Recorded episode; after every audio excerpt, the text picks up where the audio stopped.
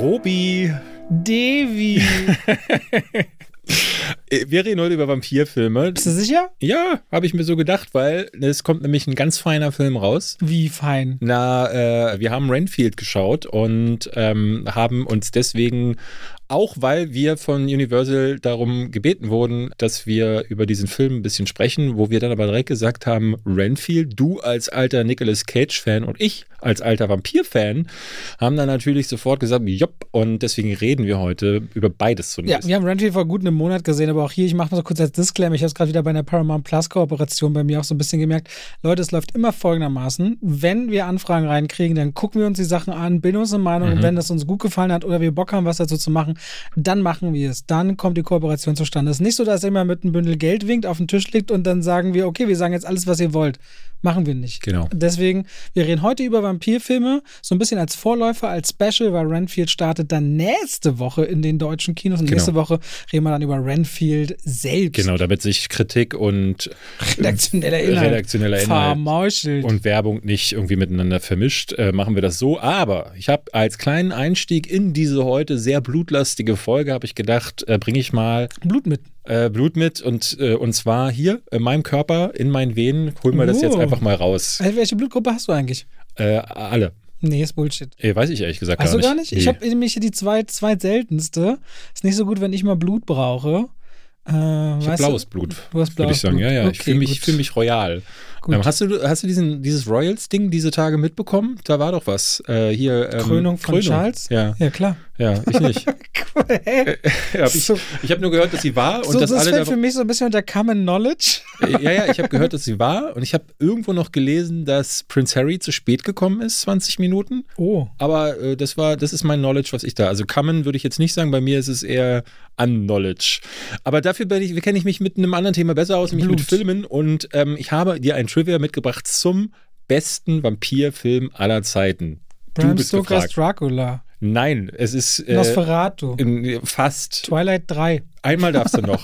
Aber die 3 oh, die drei ist schon mal nicht falsch. 3? Ja. 3. Drei. Three? Nein. Drei. Three. Drei. Dracula für nee. Charlie. Blade 3. Blade 3. Blade Trinity. Ähm, das ist der beste Vampirfilm Nein, aller Zeiten. natürlich okay, nicht. Gut. Absoluter Bullshit ich gewesen. muss es hinterfragen, damit die Leute nicht nachher es für bare Münze nehmen und dann wieder sagen, David hat ja keine Ahnung von Filmen. Ja, ähm, aber äh, dass dieser Film auch so schlecht war, ähm, hat einen Grund, weil die Produktionsumstände mal wieder eine Katastrophe waren. Wesley Snipes? Unter anderem, ja. Und äh, es ist sehr schön, wenn du dir un, äh, online suchst nach Videos, äh, gerade von Patton Oswald. Patton Oswald ist äh, Komiker, aber spielt auch in einigen Filmen mit. Und, King of Queens kennen die meisten Genau, äh, Blade Trinity hat er auch mitgespielt und es macht eine wahre Freude, Patton Oswald, dabei zuzugucken. Oswald, oh, äh, der tut weh. Ähm, dabei zuzuhören, wie er Geschichten aus der Filmwelt erzählt, weil der, der macht das so schön pointiert und er redet sehr viel, gerne auch über Blade Trinity. Und er hat gemeint, dieser Film ist natürlich absoluter Kack, aber wenn man wie er weiß, wie dieser Film entstanden ist, dann ist es eine A+. weil eigentlich hätte dieser Film so nicht passieren dürfen. Und ein großes Problem, jetzt mal abgesehen von vielen anderen äh, Dingen, die am Set passiert sind, war Wesley Snipes selbst. Der hatte nämlich offenbar kein Bock. Patton, äh, Patton Oswald, oh Gott, dieser Name, den sage ich jetzt Patton einfach nicht mehr. Oswald. Patton Oswald, ich sag den einfach nicht mehr. So mal, äh, der Typ hat, äh, meinte so, dass äh, das große Problem war, dass Wesley Snipes wohl irre viel gekifft hat. Also eine Geschichte, die er sehr gerne erzählt ist, dass wenn die Tür sich zum Trailer von Wesley Snipes geöffnet hat, dann kam da so eine Wand an äh, Marihuana-Gestank raus, dass es einen regelrecht zur Seite gedrückt hat. Und Wesley Snipes war wohl, das hat man hinterher ein bisschen rausbekommen, sehr verärgert darüber, dass der ursprüngliche, äh, ursprüngliche Regisseur Stephen Norrington nicht zurückgekommen ist. Der hatte den ersten Teil gedreht und sollte jetzt den dritten auch machen, hatte aber das Drehbuch gelesen von Stephen S. Goyer. Und der fand das scheiße. Und auch Wesley Snipes und äh, Chris Christopherson, das war der, der den Whistler gespielt hat, äh, sein alter äh, Gefährte. Und äh, die beiden haben auch gesagt, finden sie doof. Vor allen Dingen fand Wesley Snipes aber doof, dass er jetzt Sidekicks bekommen sollte. Jessica Biel ist ja neu dazu gekommen und Ryan Reynolds, der, äh, ja, so bis, die sollten so diese neue Generation, weil sie auch schon gemerkt haben, Wesley Snipes wird immer, immer älter und wenn wir hier noch eine Fortsetzung machen wollen, dann haben wir da gleich das Material für etwaige Fortsetzungen. Also hat sich Wesley Snipes dazu entschieden, einfach nichts zu machen und hat am Set jede Mitarbeit verweigert. Er hat dann irgendwann sich nur noch mit dem Namen Blade ansprechen lassen und sich über Post-its, also diese kleinen Zettelchen, unterhalten. Ja, wenn immer er irgendwie das Wort an den Regisseur oder die Produktion wenden wollte, hat er einen Post-it geschrieben und hat das wohl auch nur mit dem Namen Blade unterschrieben und war generell genervt, hat sich wohl mit Ryan Reynolds die ganze Zeit gezofft ist ja der, ist ja ein Blade Trinity, ich habe das nicht mehr ja, vor. Ja, ja, äh, der spielt der Hannibal, irgendwie heißt er da und macht, äh, er macht schon in dieser Rolle genau das, was er jetzt 20 Jahre später auch in allen anderen Rollen macht, äh, nämlich alle möglichen Witze erzählen. Ähm, und da, da äh, äh, ne, ist viel, man, man, man kann es auch sehr schön sehen, wenn man zum Beispiel das Behind-the-Scenes-Material sich anguckt. Da ist Wesley Snipes fast gar nicht drin, weil der auch hinterher gesagt hat, diesen, mit dem Film will ich eigentlich nichts mehr zu tun haben. Aber bei all dem ist mein Lieblingstrivia aus sehr vielen Filmen entstanden, denn ähm, äh, Stephen S. Goyer hat hinterher erzählt, dass es manche Tage gab, wo Wesley Snipes einfach äh, am, zwar ans Set gekommen ist, aber hat nicht das gemacht, was er sollte und hat sich komplett verweigert. Und es gibt eine Szene im Film, da liegt er auf so einem Tisch. Ich glaube, er wurde für tot angenommen oder nicht. Ich glaube, das ist ganz am Ende gewesen. Und äh, die Ansage war, Blade erwacht jetzt und schlägt dann um sich, weil er von, äh, glaube ich, anderen Vampiren oder von Menschen untersucht werden sollte. Und äh, Stephen S. Goyer sagt, los geht's und Wesley Snipes liegt da und macht die Augen nicht auf und bewegt sich nicht. Und diese Szene mussten sie immer und immer und immer wiederholen. Und Wesley Snipes hat sich einfach geweigert, die Augen aufzumachen und blieb einfach liegen. Das ist ein bockiger Mistkerl. Ja, ja. Und wie sie es dann gelöst haben, ist wahrscheinlich eine der abstrusesten äh, Einsätze von äh, Computereffekten, die ich je gesehen habe. Im Film sieht man das nämlich noch. Äh, er macht die Augen dann auf, aber mit CGI. Die haben das hinterher, mussten sie seine Augen Computer animieren. Das sieht man auch, wenn man darauf achtet. Ich habe mir die Szene vorhin extra nochmal angeguckt. Also falls ihr irgendwie mal schauen wollt, gebt mal ein Blade Trinity Augen oder Eis äh, Fake Eyes hilft auch. Da sieht man sehr deutlich, dass die das einfach drauf kopiert haben, wie seine Augen sich öffnen, weil er die einfach zugelassen hat. Die Szene läuft dann nur so weiter, weil sie es wohl irgendwie hinbekommen haben, ihn dazu zu bewegen, die äh, Menschen, die dann in dem Raum mit ihm sind, zu vermöbeln. Aber das ist, das ist wahrscheinlich die abstruseste Sache, die ich je gehört habe, dass der Schauspieler sich weigert und dass sie dann mit Computereffekten. Weil der Regisseur nicht gekommen ist vom ersten Teil. Ja, nee, weil der Film so schlecht nee, ist. Das Drehbuch fand er doof, Ryan Reynolds fand er doof, die Sidekicks. Der ist sowieso von der Bildschirmfläche verschwunden wegen Steuer. Was war denn das Thema bei ihm? Äh, Steuer eine Zeit lang, aber generell war der, glaube ich, auch war schwierig. Der so schwierig, ja. ja äh, ich meine, ich finde jetzt so krass, kommt ja bald das Remake von, und das braucht wahrscheinlich keine Sau, weiße Jungs bring's nicht. White Man Cannot mhm. Jump, kommt ja ein Remake auf Disney Plus, wo ich so denke, wirklich, das mit Woody Harrison ist doch super. Naja, der war ja in einem richtig guten Film mit äh, Eddie Murphy, Dolomite is My Name hieß der, den mochte ich sehr. Dann war er in Prinz aus Zamunda 2 kurz zu sehen. Da war er wieder, ähm, auch wie in Dolomite is My Name, war er auch schon das absolute Highlight und Prinz aus Zamunda 2 war ja nur wirklich nicht dolle, aber da war er für mich der Knaller. Und jetzt habe ich die Tage gesehen, da äh, wurde mir ein Trailer angezeigt mit ihm. Der muss jetzt wohl wieder in irgendwas mitspielen. Ja, jetzt äh, ist er ja langsam wieder ein bisschen mehr so. Der würde mich freuen, der ist ja eigentlich ein brillanter Schauspieler. Der ist ja richtig gut. Der ist dann irgendwann in so eine Rollenwahl abgedriftet, wo er dann so Action-Murks gemacht hat. Da hat er schon eigentlich ganz gut gepasst, aber eigentlich ist der Charakterdarsteller und mal gar kein Übler. Und ich glaube, irgendwann muss ihn so eine, die Midlife-Crisis erwischt haben. Ähm, Patton Oswald meinte, dass er einen regelrechten Mental Breakdown am Set hatte und dann einfach komplett verweigert hat. Also wie so ein bockiges Kind und ich meine, die Augen mhm. dann nicht aufzumachen, wenn du sollst und dann halt halt, dass Computereffekte eingesetzt werden müssen. Das ist Next-Level-Shit, finde ich. Deswegen. Ähm, Richtig absurd. Ja. Achso, übrigens, kleines Bonus-Trivia. Ähm, das, äh, da muss ich sehr lachen. Das habe ich ja. jetzt nämlich, ich hatte nochmal nachgelesen, wie war das ganz genau. Und da habe ich ein anderes Trivia gelesen, das konnte ich kaum glauben. Äh, der erste TV-Spot-Trailer. Es gibt ja äh, die normalen Trailer, die wir dann auch online gucken können, ja. die im Kino laufen. Und dann gibt es die TV-Spots. Die sind meistens so 30 Sekunden. Und der erste, der für Blade Trinity angefertigt werden musste, äh, wurde, wurde nach einem Tag wieder zurückgezogen und musste neu angefertigt worden. Kannst du ungefähr, ich meine, das ist jetzt sehr ins Blaue hinein, aber kannst du dir vorstellen, warum? Nein. Äh, der Jessica Biel wurde da als Jessica Alba bezeichnet.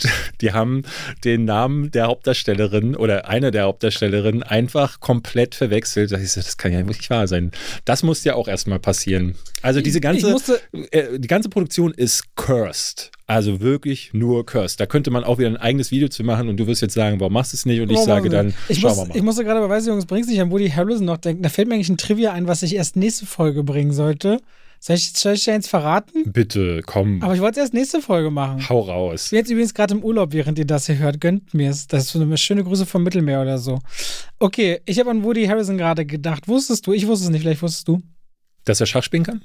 Nee, dass Woody Harrison und Matthew McConaughey, dass die wahrscheinlich Halbbrüder sind. Was?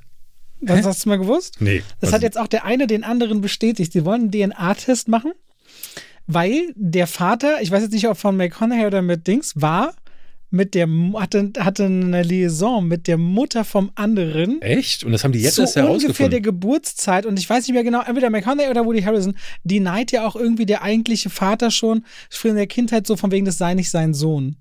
Und das Thema gab es wohl schon lange und die wollen jetzt wohl auch einen DNA-Test machen. Äh, es scheint so. Das wäre mega lustig. Als äh, sind die, könnt, könnten die Halbgeschwister sein. Oh, wollen wir beide mal einen DNA-Test machen? Weil ich finde, wir sind ja auch wie Brüder. Bei dir kommt dann so äh, Schäferhund raus.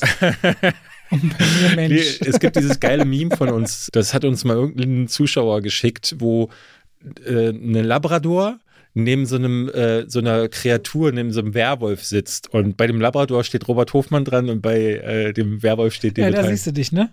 Nee, das hat jemand anders gesagt. Ja, aber du rezitierst ja. Da siehst du dich. Äh, ja, doch, erinnere ich mich jetzt, wo du sagst. Labrador ist doch süß. Ja, das ist so die Einsteigerklasse. Was ist denn die Aussteigerklasse? Naja, so traumatisierte Hunde aus dem Tierheim, das ist die, ist die schwierigste Hundeklasse. Du kriegst ja eigentlich auch keine Hunde so äh, aus dem Tierheim, zum Beispiel, wenn das dein erster Hund ist. Mhm. So, da musst du vorher schon gehabt haben. Und Cooper, unser rumänischer Straßenhund, der hat ja auch am Anfang schon ganz schön Knacks weg. Da hat es auch richtig viel Erziehung gebraucht und so und, und ganz viel Liebe. Äh, und Labradore und auch so Golden Retriever, ich meine, jeder, jeder Hund kann freidrehen nicht, aber gelten als sehr anhänglich bei Menschen, ein bisschen verfressen, sehr liebevoll, immer darauf achten, wo man gerade ist, so als sehr, sehr zu zugetan. Und das sind so zwei Rassen, die immer so ein bisschen empfohlen werden als Familienhunde, Einsteigerhunde. Labradore nochmal sehr wasserliebend. Da kannst du wohl an keiner Pfütze vorbeigehen, ohne dass du einen nassen Hund wieder wir kriegst. Wir haben bei uns, da wo wir wohnen, gibt es so einen großen Springbrunnen und da gibt es so einen riesigen Labrador. Labrador Flocke hasst den lieben auch, Wasser. weil äh, äh, Flocke hasst ja eh alle äh, anderen Hunde, aber den nochmal im Speziellen, weil der immer in diesem äh, riesigen Ding badet und dann quitschnass kommt und an Flocke herummachen möchte. Und äh, Flocke nicht nur die den Kontakt nicht mag, sondern auch den nassen Kontakt nicht möchte. Ja, also sind sehr wasserliebend. Und damit herzlich, herzlich willkommen, willkommen, zu, zu zwei wie Pech und, und Schwafel. Ich habe einen der teuersten französischen Filme aller Zeiten für euch heute mitgebracht. Okay. Krass. Ich habe ja, Asterix hab, und Obelix. Ja, ähm, ich, ich habe für euch ähm, eine der, ich weiß gar nicht, wie teuer das war, aber ich habe für euch eine Serie mitgebracht, Star eine Anthologie-Serie. Visionen. Star Wars Visions. Visionen. Staffel 2. Und jetzt rede ich endlich mal über Tulsa King und Pearl haben wir beide gesehen. Das Prequel zu X. Mhm. Ganz viel gelobt äh, im Vorfeld. Dann haben David und ich es gesehen und wir haben unterschiedliche Meinungen. Ja, Robert hasst wieder alles. Er ist, der, er ist nämlich eigentlich der Werwolf von uns beiden. wieder alles. Gina so hatte jetzt übrigens letzte Woche inzwischen schon Guardians geguckt und hat gesagt, ihr müssen es fünfmal geweint bei dem Film. Aber ich, also ich habe, äh, das, das finde ich ganz interessant. Ja, wie ist denn der Rücklauf jetzt? Weil du hast ja gesagt, dann, wenn die Leute ins Kino mhm. gehen, Ah, es ja. war interessant zu sehen. Also bei, äh, bei YouTube ist es, ich würde so sagen, zwei von drei Meinungen sind positiv äh, in der großen Fülle. Über den Film oder über, über deine Film. Haltung zum Film? Äh, über den Film. Mhm. Ähm, wobei sich das ganz gut ausgleicht. Also du hast so immer so zwei Kommentare, der ja, verstehe ich gar nicht, ich musste weinen und dann gibt es äh, mehrere Leute. Also ich habe niemanden, der schreibt, es ist scheiße, aber es gibt eine ganze Menge, die sagen, oh ja, ich war auch enttäuscht. Und enttäuscht heißt bei manchen auch so drei Sterne manchmal. Äh, das sehe ich auch bei Letterbox. Da ist die, das ist wirklich ein starkes Gefälle. Es sieht so wirklich wie so eine, mhm. wie die bei diesen Radiokurven so ein bisschen aus. Und ähm, dementsprechend, das ist schon, geht mehr in die positive Richtung, aber man merkt deutlich, das ist jetzt auch kein super Win, aber das hast du ja bei allen Filmen. Es gibt, Super Win. ist glaube ich, ja, äh, mir würde jetzt kein Film, es gibt natürlich so Sachen wie Der Pate, ja, wo du wirklich lange Ey, selbst beim Doom 2 Trailer haben mir Leute geschrieben, aber der erste Teil war so langweilig. Ja, du findest genau. immer jemanden. ähm, Avatar 2 verstehe ich natürlich noch am ehesten, weil, ne, äh, Ich glaube Herr der Ringe 3. Weil dann sind die Leute schon bis zum dritten Teil gekommen. Ich glaube, es findet sich fast keiner, der sagt, Herr der Ringe 3 ist blöd. Weil da sind schon alle, die es nicht sehen wollen, ausgesiebt Ja, ja, ja, ja. Aber e- eben, also es gibt, glaube ich, wenige, wenige Filme, wo du dann so eine einhellige Meinung hast, aber ey, ist doch auch egal. Ich meine, wenn du fünfmal geweint hast, super, freut mich für dich. Ich hätte auch gerne fünfmal geweint, aber ich kann nicht weinen. Du kannst nicht weinen? Ich kann nicht Wann weinen. hast du das letzte Mal geweint? Bei der Geburt. Der Chuck Norris der Tränen, oder was? Bei der. Aber ich weiß nicht mal, ob es Stell mir gerade vor, wie sie dich rausgezogen haben, die auf den Hinterklatschen, müsstest eigentlich schreien und du schon so, fände ich blöd. Nee, wie Wesley Snipes. Ich habe mich einfach ge ge geweigert und ich habe nach Kiffe gestunken. Du hast geweigert und nach Giffe gestunken. Okay, dann lass uns doch mal anfangen. Ähm, womit fangen wir denn an? Such's dir aus. Ich würde sagen, wir machen beide die Sachen als erstes, die wir jeweils nicht gesehen haben. Tyser King und, achso, boah, ich habe ja auch noch Asterix nicht gesehen. Ja. Ähm, Also fange ich damit an, damit wir im Versatz sind. Also, Asterix und Obelix, mein lieber David. Im Reich der Mitte heißt der neue Film. Wann war Ja? der letzte? Weißt du das noch? Nö. Die sind ja schon eine Weile nicht mehr mit Gerard Depardieu, Das oder? erste Mal jetzt. Ah. Aber, David ist drin. Ist ja, die und der Asterix ist ständig durchgewechselt, Kann glaube ich. sein. Ne? Das ist Ja. jetzt die fünfte Realverfilmung, die existiert und die erste, die nicht auf einem Comic basiert.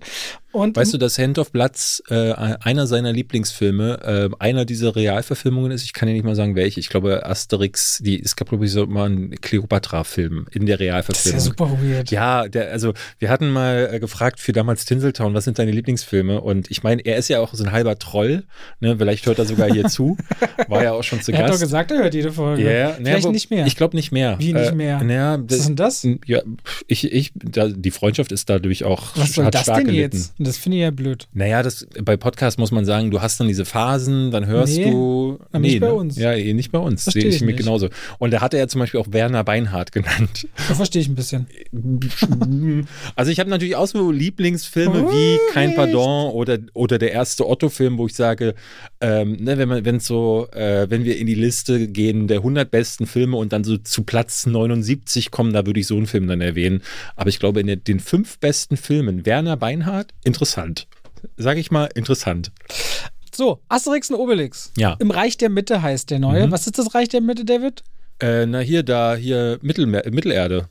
Ja, also Gallien 50 vor Christus, wie immer, alle streiten sich so. Der, der die Fische verkauft, kommt mit dem nicht klar, der der Schmied ist und Trubadix äh, trällert wieder seine Melodie, als plötzlich eine Kutsche auftaucht. Und an dieser Kutsche ist die chinesische Prinzessin, weil die Kaiserin von China wurde entführt. Und diese chinesische Prinzessin hat noch eine Begleiterin dabei, die ihre Bodyguard ist, während Asterix und Obelix mal wieder auf Wildschweinjagd sind. Asterix schon sagt, ah, ich würde gern weniger Fleisch essen, wir sollten uns doch gesünder ernähren und er will auch vom Zaubertrank lieber nicht mehr so viel trinken, propagieren also so ein bisschen pflanzliche Ernährung und so. Und dann geht es darum, sie brauchen halt Hilfe. In China braucht man Hilfe von Asterix und Obelix, die Kaiserin zu befreien, weil das ist ein riesiges Machtvakuum. Während parallel Caesar und Kleopatra im Streit sind, weil Kleopatra hat sich in den griechischen Athleten verliebt, der ist international bekannt und Caesar sei nur in Rom bekannt. Und das kann Caesar nicht auf sich sitzen lassen und muss das Machtvakuum in China jetzt ausnutzen und will China erobern. Das ist die Geschichte. Klingt super scheiße. Ist auch super scheiße. krass. Also, der Film hat wirklich 62 Millionen Euro gekostet. Das ist damit einer der Top 10 teuersten französischen Filme Ja. aller Zeiten. Also, dass ein einzelnes Land so viel Geld stemmt in Deutschland, weiß ich gar nicht, ob es das schon jemals gab, solche Beträge für einen Nee. Film in die Hand zu nehmen. Und Regisseur Jaume Canet hat 500.000 Euro bekommen und hätte noch eine Million bekommen, wäre der Film in Frankreich von sieben Millionen Kinobesuchern besucht worden, hat aber nur sechs. Muss ich aber trotzdem sagen, Respekt. Sechs Millionen Ja. Leute haben sich den Film dort angeguckt. Und was dann passiert, ist ein Film, der äh, ganz oft der sieht, der hat krass tolle Ausstattung immer wieder. Die Sets vom gallischen Dorf, was sie da von den römischen Feldlagern, die haben Szenen mit aber hunderten Statisten.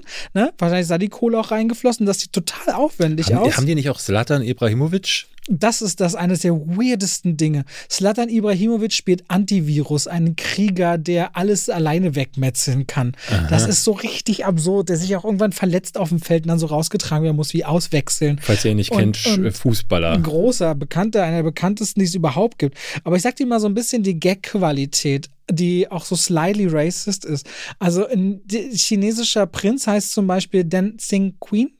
Also ah, wirklich Dancing oh Queen. Gott. Einer heißt Tofu. Der Verwandte von Trubadix heißt Remix.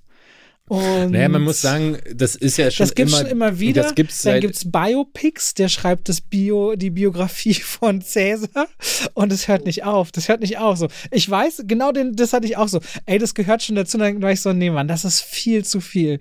Und dieser Film, da hast dann auch eine, die auftaucht, äh, dass sie viel zu große neue Kleider bekommen haben, die Frauen in Rom, und dass Frauen ja völlig unterrepräsentiert sind im Senat und in der Armee. Und dann wird sich aber nur darüber lustig gemacht. Das heißt, so Themen wie Frauen sichtbar machen, machen oder meinetwegen pflanzliche Ernährung oder so, die werden dann so genommen als Vehikel, um sich lustig zu machen. Anstatt zu sagen, hey, wir haben ein junges Publikum, entweder wir thematisieren das wirklich und lassen es einfach einfließen in den Film, als wäre es die neue Realität, oder wir lassen es außen vor, machen einfach einen Asterix- und Obelix-Film, so wie wir das kennen, halt eine abenteuerhafte Geschichte. Der fühlt sich auch hier und da märchenhaft an, aber Asterix, mit dem, der hat so gar keinen Charme. Ja, der, der, der soll da doch lieber Regie führen und nicht noch als Hauptdarsteller da auftreten. Der verliebt sich nämlich, genauso wie Obelix. Und während der Obelix-Darsteller, der sich 20 Kilo drauf gefuttert hat. Ach, der Asterix-Darsteller ist auch der Regisseur. Ja, ja. Ah, ist der gleiche. Beide verlieben sich jeweils einmal in die Prinzessin und einmal an die Beschützerin der Prinzessin. Und während das bei Obelix wirklich süß und knuffig wirkt, und ich so denke, da ist wirklich ein bisschen was Schönes drin, was ich toll fand, ist so Asterix so unsympathisch und auch so eifersüchtig und so ein bisschen Stalker. Und du weißt bei dieser Geschichte, wo will das hin? Und dann hast du Vincent Castell oder wie er ausgesprochen wird, den ich eigentlich richtig gerne sehe, der gerade in die drei Musketiere wieder mit einer guten Aura auftrumpfte. Als Cäsar ist er dann irgendwann im Kampf und zieht ein kurzes Schwert und dann gibt es Witze über, oh, hat der ein kurzes Schwert? Und dann gibt es Witze mhm. über, die Taube kackt ihm aufs Hemd und dann schickt er eine Brieftaube an Cleopatra, die kommt dann in einer anderen Form nach fünf Sekunden wieder mit so WhatsApp oder SMS-Sound, der so ankommt wie, oh, das ging ja schnell heutzutage, um so Klingt in die nach einer moderne, deutschen Komödie die, die ganzen Effekte von deutschen ja. Komödien sind drin. Ja. Und ich dachte so, das kann doch nicht euer Ernst sein. Also ich habe immer wieder gedacht, ey, das ist so bitter. Also Asterix und Obelix hat doch eigentlich genug Magie und doch irgendwie so schon, schon gelebte Charaktere und Geschichte, wo wir uns total wiederfinden können. Und er fängt auch noch ganz süß an, wenn sich so zwei Römer verstecken und zittern, weil gerade Asterix und Obelix um die Ecke kommen mit so Wildschwein äh, im Arm und denken so, wir wollen, äh, wir haben Angst vor euch. Denke ich noch so, ah, da kenne ich sofort Asterix und Obelix und das gallische Dorf wieder. Und ab da geht das rapide bergab. Das ist Asterix und Obelix. 112 Minuten, wo ich sage, also der schafft es nicht in die Top 5 von Hand of Blood, sagst du? Nee, das kann ich mir nicht vorstellen. Also ich habe die anderen, ich habe keinen davon gesehen, ich habe keine der Realverfilmungen gesehen. Also hast du einen Vergleich? Äh, ich kann mich an keine mehr erinnern. Ich glaube, ich habe mal eine gesehen, aber nee, tatsächlich nicht. Ich habe nur in der Kindheit ganz oft halt, äh, meine Lieblingssache als Kind war immer diese olympischen Disziplinen, die Folge. Das ist ja auch die, also wo Obelix ja, so viel, wo, ist das Eroberdrom? Wo Obelix so viel isst vor allem und der und Asterix so schnell rennt und sie, das Formular suchen sie auch in der Sache, ne? Genau. Ähm, ja, das Formular ist. Passierschein A38. Ja, das ist halt Kult so. Ja. Ich habe einige Asterix und Obelix-Sachen damals geguckt, aber tatsächlich, ich habe, nee, ich glaube, ich habe einmal mit Gerard Depardieu gesehen, glaube ich. Ich hab, könnt ja wieder auf meinem YouTube-Kanal suchen, was für Kritiken schon existieren, wo ich mich nicht mehr an die Filme erinnern kann. Äh, ja, echt schade. Ähm, also ich hatte tatsächlich ja noch überlegt, gehe ich mit, ähm, aber habe dann auch gedacht, ich weiß nicht. Ich habe den Trailer, glaube ich, auch abgebrochen irgendwann und auf den Postern nur gesehen. Zlatan Ibrahimovic, was soll das denn jetzt? Deswegen, ähm, ja, habe ich mir geklemmt. Aber das, das war ein bisschen, da, bisschen absurd. 62 Millionen, einfach weg. Wollen wir mal in mein äh, Lieblingsfranchise reingehen? Äh, Star Wars meinst ja. du? Ja. Ja, gerne. Ja, na, ähm, also ich habe da eine gute Nachricht für dich. Denn du wirst heute Nachmittag dann, wenn du nach Hause kommst, wahrscheinlich sofort Disney Plus anwerfen und sagen, da werde ich mir jetzt aber mal gönnen. Hast du die erste Staffel von Star Wars? Nee, ich hatte das jetzt gesehen. Ich habe es auch nicht in meinen Streaming-Highlights drin gehabt, weil es einfach kein Streaming-Highlight von mir ist. Aber das sah so nach Kinderserie aus. Ist es äh, Schmuck? Es ist wie, es, also du kannst es dir vorstellen. Es ist aus wie, wie Star Wars Paw Patrol so ein bisschen. So ja, von es ist wie, Entschuldigung nee, nee. Es ist wie äh, Love, Death and Robots. Also ah. sprich, ah. äh, da ist jemand losgegangen, hat gesagt, hier, das sind verschiedene Kreative und an die geben wir das jetzt weiter. In der ersten Staffel waren das noch äh, ganz viele Animationsstudios aus Japan und deswegen hatte das einen sehr anime-haltigen Look und die Geschichten waren auch so anime-mäßig, sagen wir es mal, sagen wir es mal so, weil ich muss sagen, ich habe die erste Staffel das damals. heißt, jede Episode ist als Anthology eine eigene Geschichte und von mhm. komplett anderen Leuten umgesetzt. Mhm, exakt, genau. Mhm. Und es war in der ersten Staffel, äh, wie, ich, wie ich fand, zu anime-lastig, deswegen hatte ich die abgebrochen. Die zweite Staffel öffnet sich jetzt aber der Welt äh, und dementsprechend gibt es jetzt Studios aus Spanien, es gibt aus äh, Britannien unter anderem zum Beispiel Artman, äh, die die Wallace and Gromit-Filme äh, machen. Ist es dann also, auch Stop-Motion? Genau. Ähm, es gibt Stop-Motion mit Knetfiguren, mit Stofffiguren. Cartoon Saloon ähm, haben einen gemacht. Das sind die, die äh, Wolfwalkers zuletzt gemacht hatten zum Beispiel. Und dadurch hast du sehr, sehr unterschiedliche Stile. Also zum Beispiel gleich die, das erste Ding ähm, heißt Sif. Wie lang ist so eine Folge? Äh, immer so 20 Minuten. Also mhm. zwischen, ich glaube, das kürzeste sind 17 Minuten und das längste so 23. Also da mittelt sich ein bei 20 Minuten und ist in der Regel genau so lang, dass man das Gefühl hat, bei den richtig guten Folgen, oh, schade, jetzt endet's, wo ich eigentlich mehr sehen wollen würde, weil du bist so nach diesen 20 Minuten holt dich so eine, so einer dieser Kurzfilme in diese Welt ab. Ähm, das macht zum Beispiel dieser Sif, aber vor allen Dingen auch Screechers Reach. Das ist die Folge von äh, Cartoon Saloon. Das ist die zweite. Es gibt eine Folge, die heißt The Pit. Äh, da wird einfach, da geht's um Sklaverei und du hast bei einigen Folgen das Gefühl, dass äh, es ne, dass Star Wars zwar das Universum ist, in dem es, um das es sich dreht, aber die Geschichten sind sehr singulär. Das sind sehr äh, Dinge, die haben mal nichts mit den Skywalkers zu tun. Die sind, da geht es nicht nur um Jedi gegen Sith, sondern in der ersten Folge wird zum Beispiel das Leben von einer äh, Frau, die war mal Sith, beleuchtet und wie geht sie jetzt damit um? Äh, die Atmen-Episode ist natürlich typisch klamaukig, so wie sie das immer machen. Deswegen war das auch eine der für mich schwächsten. Aber es geht zum Beispiel auch um andere Facetten der Macht, die man so in den Filmen äh, und Serien zum Beispiel noch nicht gesehen hat. Und weil das aber eben recht knackig ist, ist es bei den schwachen Folgen so, dass man denkt so, oh ja, hat jetzt auch gereicht, 20 Minuten. Aber bei den vielen, und das ist der überwiegende Teil, ich fand zwei Folgen nur mittelmäßig. Und alles andere fand ich gut bis sehr gut. Ähm, Wie viele Folgen gibt es? Neun. Mhm. Ähm, sprich, da sind, äh, da, da, drin sind wirklich sieben starke 20-Minütige, äh, 20 Minüter, die äh, unter anderem mit einem Stil äh, aufwarten. Die erste Folge Sif hatte ich gerade angesprochen. Das sieht aus, als hätte jemand den Zeichenstil von ähm, äh, Spider-Man Into the Spider-Verse genommen cool. und nochmal verexpressionistisch.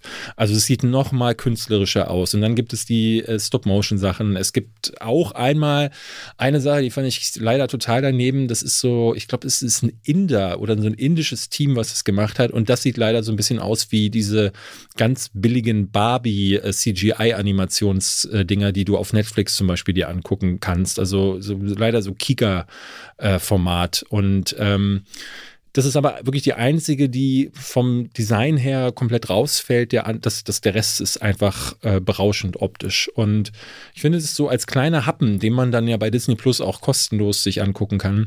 Also kostenlos im Abo. Äh, ist das was Nettes, wo ich dann dachte, ach, eigentlich ist das was, was ich mir auch für andere Sachen wünschen würde. Also nehmen wir mal an, jetzt würde bei Terminator oder Alien oder Harry Potter oder so, ne, äh, würde irgendjemand sagen, äh, hier alle kreativen Studios, die jetzt gerade richtig groß sind und die vielleicht auch Zeit haben, wie es ja Love, Death and Robots auch gemacht hat, die ja an wirklich große Namen zum Teil herangegangen sind, die wir nur nicht so wirklich kennen, weil sie zum Teil Werbung machen, weil sie für Computerspiele arbeiten, aber die einfach richtig gut mit CGI-Animationen sind und hier halt mit auch zum Teil mit klassischer Animation und jeder er, hat seine eigene Geschichte und darf seinen eigenen Stil verwenden. Ey, was da für krasse Sachen bei rauskommen würden. Und ähm, ich glaube, das wäre nochmal toller, wenn es nicht mit Star Wars zu tun hätte. Weil das zehnte Lichtschwert, man, ich kann es mittlerweile einfach nicht mehr sehen. Muss aber sagen, dass mich die Serie doch noch äh, genug abgeholt hat. Es spricht für Star Wars, jetzt sage ich es einfach mal, Visionen 2 äh, oder Staffel 2. Das könnt ihr euch jetzt angucken und dann könnt ihr auch mal in die, in die erste Staffel reinschauen. Wie gesagt, ähm, da hatte, kann, konnte ich nicht ganz so viel mit anfangen. Aber mehr von sowas gerne. Und äh, das zeigt, dass ähm, wenn du die Fackel so ein bisschen aus der Hand gibst oder wenn, wann immer Disney. Das Lichtschwert. Ja, das Lichtschwert. Wenn du das Lichtschwert aus der Hand gibst und wann immer Disney nichts mit der Produktion zu tun hat, wird Star Wars offenbar richtig gut. Und deswegen. Ähm, Na, ich glaube, die sind ja da trotzdem Entscheidungsträger und Disney produziert das ja dann nicht selbst, ja schon Lucasfilm, die das sonst machen. naja, Insofern, aber Lucasfilm gehört Disney, also von daher ist äh, okay. wahrscheinlich haben sie. Ja, ich glaube, Kathleen Kennedy macht das schon vieles auch in Eigenregie und wo Disney das, ich glaube, dann mehr oder weniger absegnet. Also ich, ja, in letzter Instanz haben die ein Veto, aber ich glaube, die lassen die schon auch viel machen in dem Ja, es Universum. wäre ja absurd zu sagen, hier macht mal und dann, wenn sie machen, sagt man, ah, nee, das solltet ihr jetzt aber nicht machen. Mhm. Also äh, es ist ein interessantes Experiment, das auch dank des Streamer überhaupt funktioniert. Das hatte ich damals bei Love, Death and Robots ja gesagt. Das hier würde es nicht geben, wenn es die Ja. Streamer nicht, äh, nicht gäbe. Und äh, bei aller Kritik, aber wo willst du es auch auswerten? ja eben. Ne, früher hast du sowas wie Animatrix auf DVD rausbringen müssen und Ja. hast gehofft, dass der Hype um Matrix irgendwie für Ka Verkaufsabsätze führt. Und jetzt kannst du es da hinpacken. Gefühlt bekommt davon aber niemand so richtig mit. Also ich erlebe jetzt auch keinen Hype online zu Star Wars Visions. Ja, für mich wirkt es so auf den ersten Blick auch so kindlich verpackt, dass ich dachte, hä, das ist, ich bin gar nicht Zielgruppe.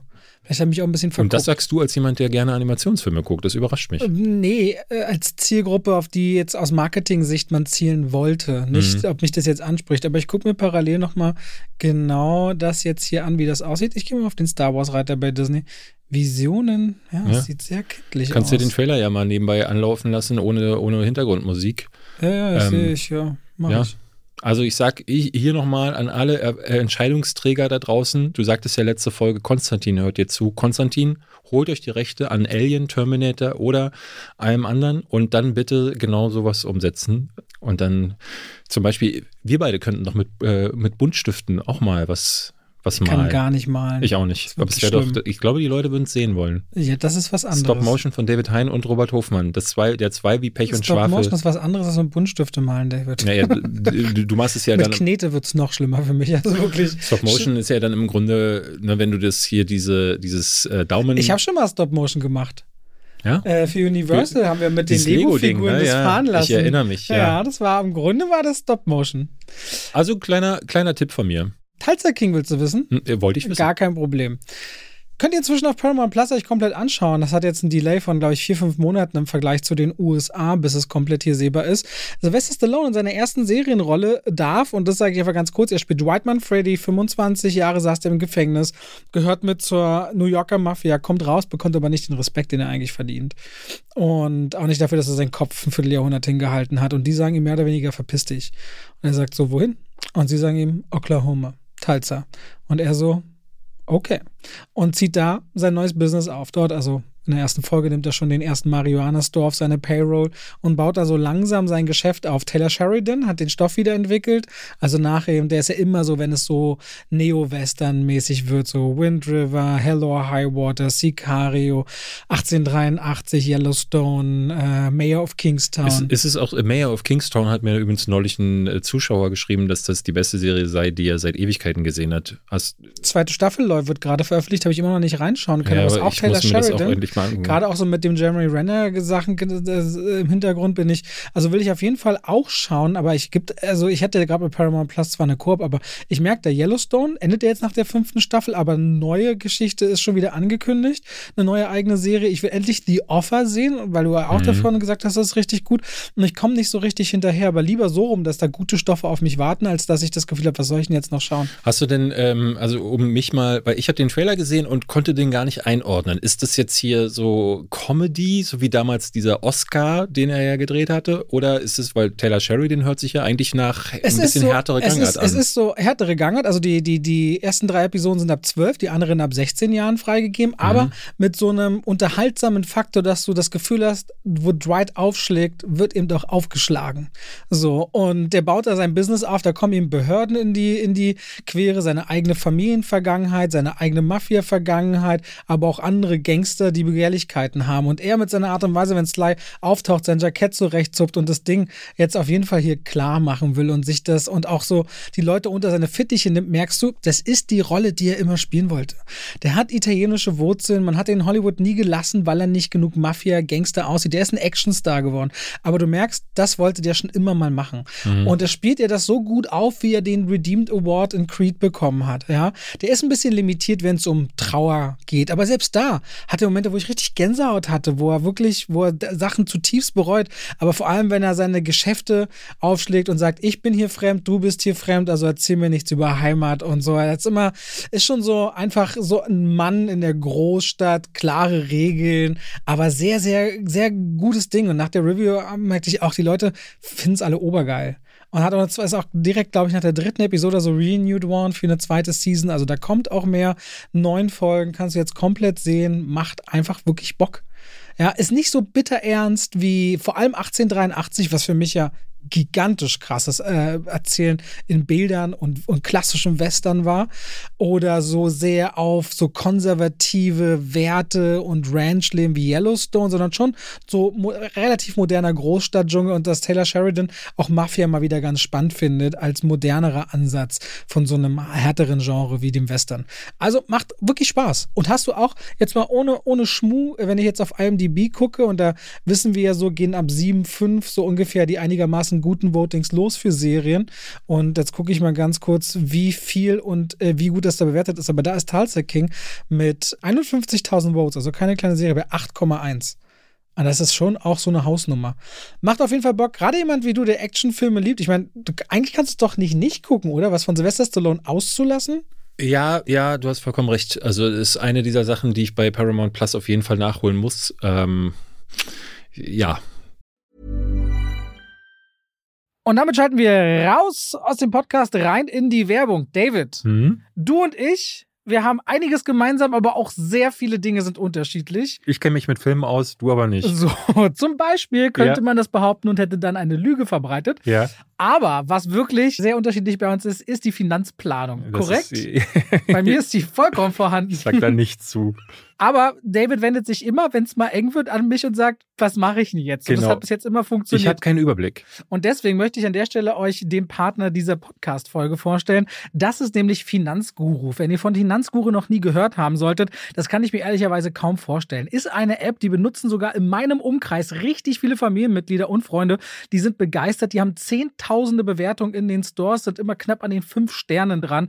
Und ich kriege immer wieder auch zurückgespielt, wie praktisch diese App ist. Was oh. bringt mir die? Ja, David, also zum Beispiel kann ja sein, du hast, und das glaube ich sehr gerne, so gar nicht so einen richtigen Überblick über deine Finanzen. Was gibst du eigentlich wofür aus? Was gibst du für Essen aus? Was gibst du für Strom aus? Für Versicherung? Dann kommt die Miete. Ich weiß nicht mal, wie viel ich einnehme. So, dann habt ihr die Hunde. Genau, was sind deine Einnahmen? Bei Finanzguru kannst du deine Konten oder auch dein Depot, dein PayPal-Account und vieles mehr damit verknüpfen. Und das zieht dann quasi alle Einnahmen und Ausgaben dir raus und kann dir ganze Charts erstellen. Wo gibst du was aus? Wo hättest du denn eigentlich Einsparpotenzial? Und gibt dir quasi einen guten Überblick darüber, dass man sich selbst auch mal vergegenwärtigt, hey, da könnte ich ja eigentlich viel mehr sparen. Oder aha, so gut läuft es mit meinen YouTube-Einnahmen übers Jahr gesehen.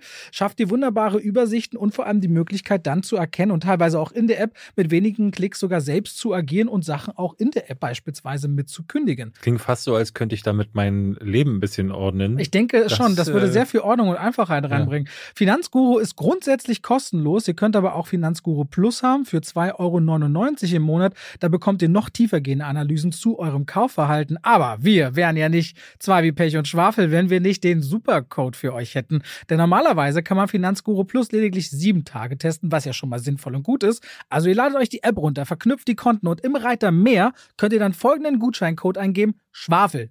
Und dann könnt ihr ganze drei Monate gratis Finanzguru Plus testen. Viel Spaß damit und wenn ihr mir jetzt nicht glaubt, lest die Bewertung in den jeweiligen App Stores, die sprechen für sich und ist auch richtig schön aufbereitet. Vielen Dank an Finanzguru. David, dein Leben wird jetzt geordneter. Ich werde endlich reich, ja. Sehr gut. Und damit schalten wir raus aus der Werbung zurück in den Podcast.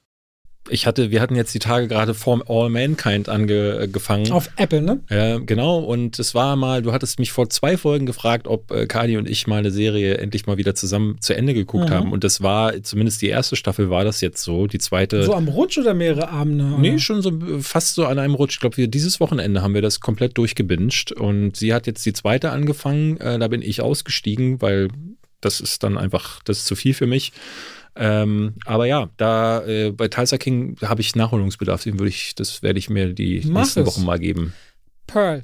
Pearl. Ja, wir hatten vor, wann war das? Letz, letztes Jahr? Nee, schon, doch, letztes Jahr. Letztes Jahr im, genau. Ich bin letztes Jahr umgezogen im Mai und ich weiß noch, dass ich X mir angeguckt habe, umgeben. Von Ty West? Genau, von Ty West, äh, umgeben von Umzugskartons. Und deswegen muss es eigentlich dieselbe Zeit gewesen sein. X war ich weiß, da waren wir auch schon geteilter Meinung, ne? Äh, du Fand mochtest, ich besser als du. Ja, du Das war so die Geschichte von einem Pornokamerateam, mhm. was sich einquartiert bei einem sehr alten Ehepaar auf der Farm genau. an so einem See, an dem auch Krokodile im Wasser schwimmen. Wo ich nicht mal gesehen hatte, dass Mia Goth zwei Rollen spielt, nämlich die alte Frau, die da ist. Die alte Frau namens Pearl. Pearl, genau. Und die junge Porn äh, Darstellerin, die, nee, nicht Darstellerin, sie spielt die Freundin, die auch mal will. So rum ah, was, ja, ne? Ja, mhm. und, äh, und, aber dieses ältere Paar weiß gar nicht, dass sie da Pornofilme drehen wollen. Und dann verläuft sich das in so eine Richtung, wo dieses Paar gerne tötet. dieses ältere Ehepaar. Genau. Mithilfe eines Krokodils und anderen Stechwerkzeugen. Ja. Und äh, jetzt, äh, damals hatte Ty West schon angekündigt, das ist nur, und das ist seltsam, der Mittelteil einer Trilogie. Äh, denn ähm, jetzt kommt ja Pearl, der die Vorgeschichte zu Ex erzählt. Also wir erfahren mit Pearl jetzt, wer ist diese alte Frau eigentlich früher 60 gewesen. 60 Jahre früher im genau. Jahr 1918. Und geplant ist noch Maxine mit 3X, also Triple X, also irgendwas mit Porno wahrscheinlich wieder. Das ist, glaube ich, die Fortsetzung von X dann, aber so richtig bin ich mir auch nicht sicher. Ist jetzt auch in den USA noch nicht gestartet. So, und deswegen bin ich gestern ins Kino gegangen und dachte so, oh Gott, ich habe keinen Bock. Ich mochte nämlich X gar nicht. Das war, ne, da, da hat man mir so Slasher-Gedöns vorgesetzt, was ich schon tausendmal gesehen habe. Mit, und das wollte aber sexy sein, war es aber dann nicht wirklich. Und die Kills waren nicht wirklich überzeugend, die Charaktere nicht richtig charismatisch. Er hat für mich nicht funktioniert. Also wollte ich den gestern ehrlich gesagt gar nicht wirklich gucken. Und dann war das so eine ganz interessante Reise, ähm, die ich so ganz selten im Kino habe, wo ich am Ende, weiß ich noch, ich bin aus dem Kino gekommen, habe mich aufs Fahrrad gesetzt, bin in die Sonne gefahren und hatte richtig gute Laune, richtig gute Laune und habe dann hinterher gedacht so, meine Fresse, du hast gerade einen Film gesehen, wo eine Frau langsam wahnsinnig wird und Leute ersticht und du hast gute Laune, wie kommt denn das? Aber das hat, glaube ich, wirklich auch daran gelegen, dass ich seit langem mal wieder einen Film gesehen habe, der äh, vor allen Dingen aus der Horrorrichtung, äh, jetzt mal Evil Dead äh, außen vor gelassen, aber Evil Dead kannte man schon. Evil Dead fühlte sich sehr samey an, hatte ich ja auch äh, äh gesagt, das ist einer der Kritikpunkte daran gewesen. Pearl wirkte aber irgendwie frisch weil, äh, weil ich da ein paar Sachen gesehen habe in dieser Vermischung, die ich noch nicht kannte, aber auch, weil ich so krass überrascht wurde, dass ich am Anfang da sitze, nee, und dann merkte, oh, das ist aber gar nicht gut. Also der erste Klick machte bei mir die Filmmusik. Die Filmmusik klingt endlich mal wieder so wie. Gar nicht mal schlecht, meinst du? Du, hast, das, du sagst, da merkt das, ist gar nicht gut. Achso, ist gar nicht mal schlecht. Ja. Äh, genau. Und äh, die Filmmusik zum Beispiel war, wirkte so wie, so in den 30ern, 40ern, 50ern, wo es noch die. Ja, die ganze Auflösung ist ja so. Genau, die ganze Auflösung so, also das, äh, ihr, ihr könnt es sich vor, es, es wirkt ein bisschen so, als hätte Ty West gedacht, die Vorgeschichte, da mache ich jetzt mal Zauberer von Ost raus. Ja, ähm, nur, dass in meinem Zauberer von Ost die böse Hexe mit im Haus wohnt von Dorothy und Dorothy äh, kommt aus Kansas leider nicht raus und sticht deswegen auf alle ein und ähm, dann gibt es äh, noch ein, eine Sexszene mit einer Vogelscheuche. ähm, und das Ganze ist aber in Farben gedreht, die, die erinnern an die alte alten Technicolors-Zeiten. Wenn ihr euch entsinnt, ich glaube sogar der Zauberer von Oz war der erste Film, der in dieser neuen Technik gedreht wurde, es war damals ja eine Erfindung des Kinos, um die Leute zum, äh, ne, weil die, viele sind ja dann äh, zum Fernseher rüber gewechselt, beziehungsweise die große Angst der Kinomacher war ja, dass niemand mehr ins Kino geht, weil das Fernsehen die Leute alle zu Hause behält. Also haben die sich da alle möglichen Techniken ausgedacht und Technicolor war einfach so völlig überdrehte Kontrastwerte und das hat der Film auch. Und diese Musik stammt auch aus dieser Zeit mit echten Themen. Ich finde den, äh, ne, du merkst, ob, da ist plötzlich wieder ein volles Orchester mit Geigen, die, die genau diese alte Musik spielen, die ich heute im Kino ver, vermisse, weil ganz vieles nur Fahrstuhlmusik meets Hintergrundrauschen ist. Ähm, jetzt gerade erst wieder äh, die Tage gehört bei, ja, unter anderem Citadel, äh, das wir letzte Woche besprochen haben. Da gibt es dieses was äh, so wirklich eins zu eins aus Jason Bourne genommen wurde, weil sich irgendwann mal durchgesetzt hat, aha, das ist dieser Sound, den, äh, den assoziieren Leute einfach mit diesem Agenten-Spionage-Ding. Mittlerweile machen wir auch. Und es reicht. So. Und dann hast du halt einfach nur diesen Teppich aus äh, Geräuschen. Und hier hast du Themen und musikalische äh, Motive, wo ich dachte so, oh, was ist denn hier plötzlich los? Und dann ist äh, Pearl aber auch gespielt von Mia Goth wieder. Die macht das so gut. Die, die hat mir so gut gefallen und ähm, die Geschichte, ähm, wo es dann auch um ein sehr kaputtes Verhältnis zur eigenen Familie geht, aber auch eine, eine, kaputte Frau, die schon in, glaube ich, einer der ersten Szenen zeigt, dass sie einen mörderischen Instinkt zu haben scheint. Und da entstand dann plötzlich vor mir. Scheint. Ja, ich will nicht, ich will nicht spoilern. Gut, ne? ja. Ich könnte jetzt natürlich sagen, was passiert, aber ähm, ich sage scheint. Und dann wird plötzlich mit der, mit äh, mehr und mehr Laufzeit da sowas raus, wo ich dann am Ende dachte, das ist wie American Psycho, wie Hannibal Lecter, das ist, da ist gerade vor mir, vor, vor meinem Auge so eine neue äh, mögliche Kultfigur. Ich glaube, dafür ist der, der Film nicht groß genug, aber ich hatte das Gefühl, das ist eine dieser Psychopathinnen oder Psychopathen, die man, an die man sich noch lange erinnern wird, weil es einen, einen, einen weil es auf der einen Seite ein interessantes Psychogramm ist, was eben als Psychogramm funktio funktioniert. Also du kannst die Motive von ihr nachvollziehen. Ähm, du kannst diesen, äh, ne, immer dann, wenn es ins Wahnsinn driftet, dann eben nicht. Aber so ist es natürlich bei Leuten, die, äh, bei denen da oben, oben irgendwas fehlt. Und das spielt sie super eindringlich. Es gibt dann am Ende äh, eine Szene, da hat sie einen langen Monolog, wo ich dachte so, Alter, das ist so gut. Äh, die, die macht das so krass. Da hält die Kamera zehn Minuten auf sie und die Tränen laufen und sie äh, vergisst den Text nicht. Und so, wie macht man das als Schauspieler? Einfach nur gut. Und ja, der machen Theaterschauspieler natürlich immer, ne? Ja, klar, aber ich bin auch da immer wieder beeindruckt, dass Theater, Theaterschauspieler sind ja sehr viel expressionistischer, weil man sie auch in der letzten Reihe noch hören muss. Beim Schauspiel im Film kannst du natürlich sehr viel stillere Nuancen noch haben und das macht sie hier. Und ich fand die Storybeats gut. Ich mochte, wie der Film sich entwickelt hat. Ähm, ich mochte den Wahnsinn darin. Ich finde, Mia Goff ist wirklich gerade, äh, wir sprachen äh, nach der Vorstellung mit jemandem, der meinte, er, er hatte sie schon mal persönlich getroffen meinte, ja, die ist auch in echt jetzt nicht, nicht so eine Figur, wo man sagen würde, nee, die verstellt sich da komplett, sondern die hat auch so Anwandlungen, wo man denkt, ähm, das, äh, der, da ist schon die richtige getroffen, weil in Infinity Pool war sie ja neulich auch äh, jemand, Den habe ich nicht gesehen bis jetzt. Ja, und da war sie es ja auch, in, in X auch so ein bisschen, also Mia Goff ist äh, womöglich die neue, ich weiß, gibt es da ein Wort für bei Scream Queen? Äh, das ist ja sowas so wie in Slashern normalerweise die schreien, neue wegrennen. Marilyn Manson, keine Ahnung. Die neue Marilyn Manson. Äh, wieso Marilyn Manson? Also auch nicht so dunkel, düster kaputt. Also eine, die so vor der Kamera äh, darauf irgendwie äh, abonniert ist, den Verstand zu verlieren. Und das macht, glaube ich, keiner besser. Und ich hätte nicht gedacht, dass Ty West, dem ich äh, bisher immer abgesprochen habe, dass er ein guter Regisseur ist, der hat sich hier keinen Fehler erlaubt. Das war so ein Film, wo ich ihn herauskam und dachte. Ja, bis auf das Spiel von Mia Goth. Aus meiner Sicht. Ja.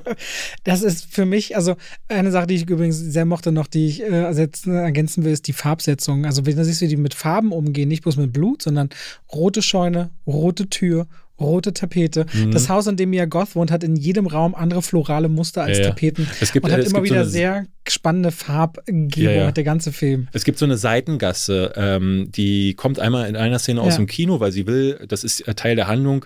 Äh, Pearl ist, das haben wir noch gar nicht gesagt. Sie will in die große Welt. Sie will in die große Welt und, und sie will Schauspielerin, und ist zu Hause mehr oder weniger gefangen. Ihr Mann ist im Krieg. Wir haben 1918 oder ihr, ihr Partner und ähm, ihr Vater ist, ist quasi äh, hat, hat eine Behinderung und es muss sich gekümmert werden. Sie ist zu Hause gefangen mhm. und darf nicht die weite Welt sehen. Und aus dieser Frustration heraus, seine Bedürfnisse unterdrücken zu müssen, das ist das, was irgendwann ein Ventil braucht, was sich genau. entlädt.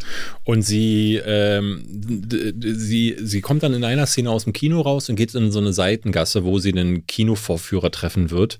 Eine schicksalhafte Begegnung. Und in dieser Seitengasse dachte ich so, ach, dieses, da gibt es so ein Rohr, das ist rosa angemalt, gleich ganz vorne. Und hinten äh, in der, schon fast in der Tiefenunschärfe sieht man so Dampf hochsteigen und das gibt es ja heute nicht mehr.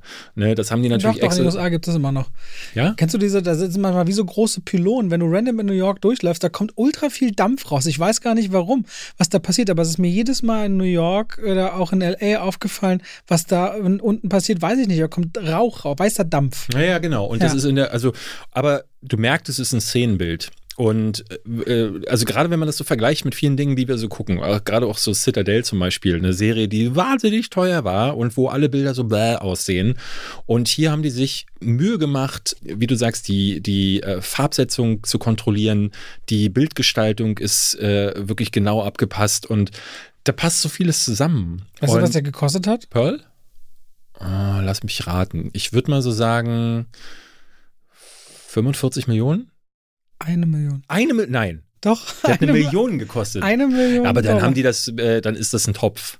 Also dann haben die äh, X, Pearl und Maxine irgendwie als Topf verkauft. Nö, Oder einfach gesagt, Mia Goth, die kriegen halt alle Beteiligungen, was auch immer. Ja. Aber eine Million Budget. Eine Million, das Ja. geht doch gar nicht mehr. Das, das, da, Da, was, da, da, warte mal, das da, ja- das da, guck mal, in dem Film kosten die Locations nichts, wieso? weil das ist eine Farm und ein Maisfeld. So, das kriegst Ja, aber die das musst du auch überall. irgendwo herhaben. Ja, aber das mietest du für sonst was oder baust es dir sogar. Das kostet nicht viel Ja Geld. gut, aber du brauchst es für drei du hast Filme wirklich oder nicht zwei. viele Akteure. Du hast nicht wirklich viele Akteure und die sind fast alle namenlos. Ne? Aber also eine Million ist wirklich Eine ich krass. Ich Million wollte nur dein. Gesicht sehen, Ja, weil ja. ich wusste, da kommst du nicht Okay, drauf. ich hätte jetzt wirklich gedacht, Ich habe so, jetzt auch mehrere er Quellen. Ich habe drei Quellen hier abgeglichen. er sieht so viel wertiger auch Ja. aus als X, finde ich zum Beispiel. Und es ist generell me also Meilen. Ich dachte dann schon am Anfang so, dachte ich so, das ist ja eine Liga drüber, aber der ist Meilen über X. Es ist eine ganz andere Machart. Es ist ein komplett anderer Look und Gedanke, wie dieses Ding du fandst ihn anstrengend, Ich finde Mia Goth anstrengend. Ja? Weil ihre Figur ist äh, grundsätzlich die Idee zu sagen, jemand hat Bedürfnisse und die werden unterdrückt und daraus Mhm. explodiert man, verstehe ich. Verstehe ich aber so früh, wohin dieser Film auch will, dass dann die Art und Weise, wann, was, wie passiert, ich so denke, hm, finde ich jetzt eigentlich dann doch eher sehr erwartbar. Aber vor allem ist es so dieses Daddy. Bin ich kein gutes Mädchen? Habe ich was falsch gemacht? So dieses sich sofort, wenn man sagt, so, oh, ich mag dich so sehr, dann drehst du dich weg zu sagen, warum drehst du dich weg? Was habe ich falsch gemacht? War ich ein böses Mädchen? So, dann da, da so drau aufzudrehen, finde ich so, oh, so unangenehm. Nicht mal Echt? toxisch. Das finde ich so, boah, so ein bisschen, das, das spielt sie auch. Du siehst sofort, wenn sie sich so eindreht in ihrem Blick, so, ah, okay, dahin geht es jetzt. Und ich wünschte mir, dass es fieser gewesen wäre. So stolpert sie so irgendwo zwischen ihren Träumen und ihrem, ihrer perfiden und ihren Gelüsten so irgendwie und auch noch so einer komisch naive Haltung, wo dann auf einmal Sex einmal thematisiert wird und dann wieder komplett weggeblendet, Pornografie kurz aufgegriffen wird, um diesen Link zu Ex zu bauen. Ich hatte so das Gefühl, das besiegt nur mit ihrem Spiel und nur ihre Figur. Ich finde, der Film sieht toll aus. Ich finde die Figuren ringsherum spannend. Selbst der Vater, der nur sabbernd in einem Rollstuhl sitzt, mit seinen wenigen Blicken, das funktioniert für mich alles super. Auch die beste Freundin. Nur ihr Spiel finde ich so aufdringlich. Irgendwie finde ich alles so angenehm, aber ich werde mit ihr einfach nicht warm. Echt? Ne, ich ich, ich Ja, empfand echt. sie so wie bei, ähm, ich habe mal einen Dreh mit Sarazar gehabt, vor vielen Jahren. Auf Habe ich in, dich gerade in der getriggert? LA, nee, nee, LA, äh, in der Mansion. Ja. Und ich weiß noch, äh, weil dieses echt, das ist so, äh, das sage ich dann immer so, wenn ich wirklich so denke, so, echt jetzt? Und wenn dann jemand sagt, ja, echt, dann, äh, ich, ich weiß, ich habe dieses Video damals auch gesehen, dachte, wie, wieso sagt er das jetzt? Wie, wie, wie, warum sagt man, ja, echt? Naja, weil die Frage unterstellt so ein bisschen von, also wirkt so ein bisschen für mich so wie, du das ernst? Ich so, ja, das will ich ja nicht erzählen. Und wenn ich es nicht ernst meinte. Nee, nee, äh, meine Frage, also ich bin da tatsächlich verwundert. Genau, Aber deswegen genau, ist deine Intention eine andere, als wie es bei mir ankommt. Ja, genau, und da passieren dann zwei Dinge auf unterschiedlichen Seiten. Und ich habe mich immer gefragt, so, warum fühlt man sich davon direkt so äh, äh, direkt at attackiert? Aber egal, ähm, was ich sagen wollte, ist, ich, ähm, wo, wo, was wollte ich eigentlich sagen? Das weiß ich jetzt wirklich nicht. wo, was hattest du zuletzt gesagt? Na, es ging um ihr Spiel. Ja. Ach so, ich, ich äh, habe das Gefühl gehabt, ähm, ich habe mich sehr an American Psycho erinnert gefühlt, weil, ähm, Christian Bale, ne? Ja. genau, ähm, äh, wie heißt der nochmal? Bateman mit Vornamen? Äh, ich, will immer ich will Jason sagen. Eigentlich Norman Bates ist Nein. die Figur dort. Na, ps- nee, Psycho. Psycho. Und da heißt er doch aber auch. Bateman, der heißt, ähm, ich, warum sage ich denn Jason Bateman? Das ist ein Schauspieler. Egal, äh, du kannst ja googeln. Äh, Bateman heißt er mit Nachnamen. Und da spielt Christian Bale ja auch schwer drüber, weil das ein, äh, ein bisschen dazugehört. Und auch da, äh, ähm, ich finde, äh, und das ist bei Pearl sicherlich, könnte man es dem Film vorwerfen. Patrick aus, Bateman. Patrick Bateman. Aus dem, was der Film erzählt, ergibt sich nicht, warum sie irre wird. Aber gleich am Anfang passiert ja etwas, was sehr deutlich zeigt, die war schon immer, die hat einen Knall. Die, äh, und äh, bei Psychopathen zum Beispiel sagt man ja, oder äh, ja, ich glaube bei Psychopathen, dass die ohne einen Filter geboren werden. Also dass die Teil wahrscheinlich, weil es ein, ein, ein, äh, chemischer Fehler ist oder ein Geburtsfehler oder so, da ich, sind wieder so Halbwahrheiten, aber auf jeden Fall gibt es da etwas. Aber zwei Halbwahrheiten. Das ist, äh, da, im, im Gehirn fehlt irgendwie ein Botenstoff, glaube ich. Und ähm, dementsprechend können, äh, fehlt ihnen Empathie. Und sie können dann äh, zum Teil manche Gefühle, die wir haben, vor allen Dingen sowas wie Schuldgefühle, haben die gar nicht. Und ich glaube, das kommt dem, was so einige, äh, die, die berühmtesten Killer der Filmgeschichte, die werden genauso erzählt, dass man das nicht wirklich ergründen kann. Das haben ja einige Filme wie Hannibal Rising zum Beispiel versucht zu ergründen, warum ist Hannibal Lecter so geworden. Aber ich glaube, wenn du solche Dinge tust, äh, dann, dann gibt es dafür keine andere Erklärung, außer dass du halt einfach grundverrückt bist. Und deswegen habe ich von Anfang an akzeptiert, dass das die Figur ist und äh, habe dementsprechend auch akzeptiert. Und äh, Patrick Bateman, also Christian Bale, macht ja in äh, American Psycho auch Sachen, da wechselt der ja auch von, von hier, also von ganz unten nach ganz oben auf der Gefühlsskala und ist zum Teil völlig drüber. Und es passt aber irgendwie zu dieser artifiziellen Welt, die da aufgemacht wird. Und dieses Artifizielle hast du hier ja wieder. Es ist ja wieder, ne, ganz, ganz am Anfang gibt es eine Szene, äh, die Musik trällert vor sich hin, wie in Zauberer von Ost, die mhm. Farben brennen auf und dann legt sie sich ähm, auf den Stall. Äh, der, sie, sie arbeitet in so einem Stall und legt sich dann auf dieses Holz, ähm, hat die äh, Arme übereinander verschränkt und legt den Kopf so auf. Das ist so ein ganz klassisches Bild aus diesen ganz frühen Filmen, wo dieses verträumte, naive Kind, was natürlich äh, immer auch zur Bildsprache damals gehörte. Ne? Dieses, äh, man, man zeichnet quasi eine naive Welt und aus der wird dann Dorothy rausgerissen. Und es gab es auch in vielen anderen Filmen, in Western zum Beispiel. Wann immer irgendwelche Kinder oder junge Frauen zu sehen waren, dann sind die immer ganz doll naiv. Und das wird hier auch gezeichnet. Das heißt, sie arbeiten mit dieser Bildsprache auch auf unterschiedlichen Ebenen. Und dadurch entsteht dieses Gefälle, was sich mir dadurch aber auch durch, die, durch das Sehen erklärt hat. Und deswegen konnte ich viel besser mit Mia Goff leben. Das ist völlig in Ordnung. Gerade wo du Patrick Bateman erwähnst, da gibt es zum Beispiel so Sequenzen, die vergesse ich halt nie, wie er am Anfang über diese Visitenkarten redet und Knochenweiß und die richtigen Weißtöne. Oder wie er äh, mit ihr äh, Sex vollzieht und im Spiegel seinen Bizeps dabei anguckt und wie er die Kettensäge kreisen lässt. Meine Lieblingsszene ähm, ist, wie er im Restaurant mit Reese Witherspoon äh, die Beziehung beendet. Ähm, da sitzen sie voreinander. Er malt so manisch auf den Tisch. Also er hat irgendwie so eine Servette oder ich glaube, er malt direkt auf den, auf die, den Tisch. Und sie redet über Nichtigkeiten und er sagt dann, äh, ich habe keinen Bock mehr auf die Beziehung. Und sie reagiert überhaupt nicht. Beide sind völlig kalt und ent, äh, äh, äh irgendwie auch aus den Angeln gehoben. Und irgendwann, als sie sich dann eine Riesenszene macht, sagt er dann, ich muss jetzt los, ich muss noch ein paar Videokassetten zurückbringen. Das ist so schön geschrieben, das ist so eine gute Szene. Ähm, ja. Auf jeden Fall stark. Aber ey, Pearl, ganz ehrlich, äh, das ist auch wieder ein Film, zumindest den kriegst du so nicht sehr oft geboten. Nee. Und insofern, also diese Wilde Look, Mischung, Horror, diesen Look und so Zauberer mag ich total gerne. Irgendwie, an mich hat es einfach nicht richtig gerissen. Ich sage ja nicht, dass es schlecht ist, aber was fand ich gestern? Er ist du hast anstrengend, anstrengend gesagt. Anstrengend. Ich und durchwachsen. Wieder, ne, ich finde sie anstrengend. Ich habe dem vier Sterne gegeben. Ich finde den, äh, fand den ganz fantastisch. Naja, das, das, ist wie bei Maleficent damals. Es ist völlig irre auch, äh, muss ich sagen, so, dass ein Regisseur, der bisher für mich gar nichts gekonnt hat, das Prequel zu dem Mittelteil einer Trilogie später abliefert, das dann um Längen besser ist als der Mittelteil, der in der Chronologie danach kommt. What a time to be alive. Ja, what a, what a, Kommende Woche, liebe Leute, da haben wir für euch äh, Fast and Furious 10 wir haben vielleicht Ariel, aber wir werden auch über Renfield reden. Das ist Nicolas Cage und Nicholas Holt. Zwei Nicholas treffen aufeinander. Der eine Dracula, der andere sein Diener, der nach Jahrhunderten des Dienstes sagt, ich möchte mich jetzt emanzipieren. Ich möchte diese toxische Beziehung loswerden. Und im Trailer sieht man schon, das wird eine sehr splatterig, skurrile Variante, die mich auch so ein bisschen an Warm Buddies von der Tonalität ist schon erinnerte. Super Warm Buddies, ja. Und was uns da genau erwartet und wie wir es empfunden haben, hören wir nächste Woche. Aber Dracula kommt damit in Form von Nicolas Cage, Count Dracula, Graf Dracula wieder auf die Leinwand. Und dabei muss man festhalten, dass keine Figur der Filmgeschichte so oft auf die Leinwand gekommen ist wie Dracula. Das Einzige, was sich so ein bisschen in der gleichen Range bewegt, nicht ganz klar ist, ist Sherlock Holmes. Dracula wurde inzwischen 170 Mal auf die Kinoleinwand, auf die eine, eine oder andere Art und Weise gebracht und Version ja. und Variante. Und ich glaube, alleine, ich hatte vorhin mal geschaut, es gibt mindestens 20 Filme, die alle Dracula heißen.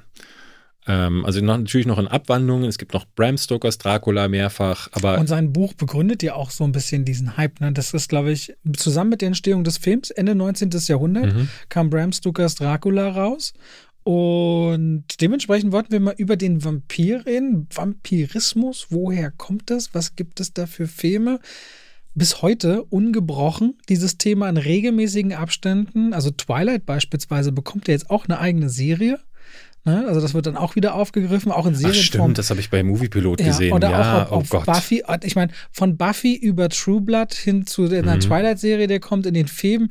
Äh, Vampire bedeuten ja auch immer ursprünglich von, von, von etwas Morbidem über verführerisch, dann blutliebend und horrorhaft, dann bis hin zu romantisch und auch einsam und philosophisch. Also selbst, weißt du, das reicht ja von einer Range von, von, von äh, sowas wie die ganze Reihe mit, mit äh, wie heißt sie, äh, Kate Beckinsale in, in Underworld. In Underworld, bis hin zu Jim Jarmusch, der in Old Only Lovers Left Alive. Also es gibt so viele Facetten um die Frage, willst du ewig leben? Würdest du andere zum Vampir machen?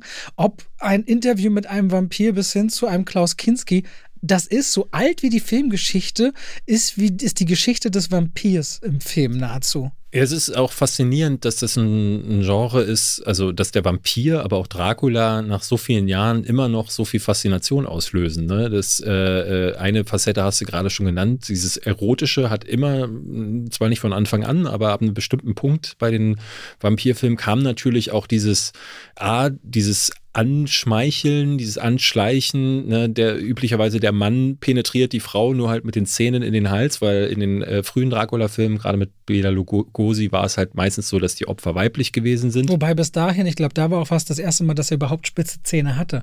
In den 20ern, 30ern, die ersten Auftritte gab es noch gar keine spitzen Zähne bei Dracula. Ich weiß es ehrlich gesagt gar nicht. Wie waren das ich in no Nosferatu? Äh, das Original. Mhm. Da müsste ich jetzt noch mal, müsste ich schauen. Aber das war ja auch die Geschichte.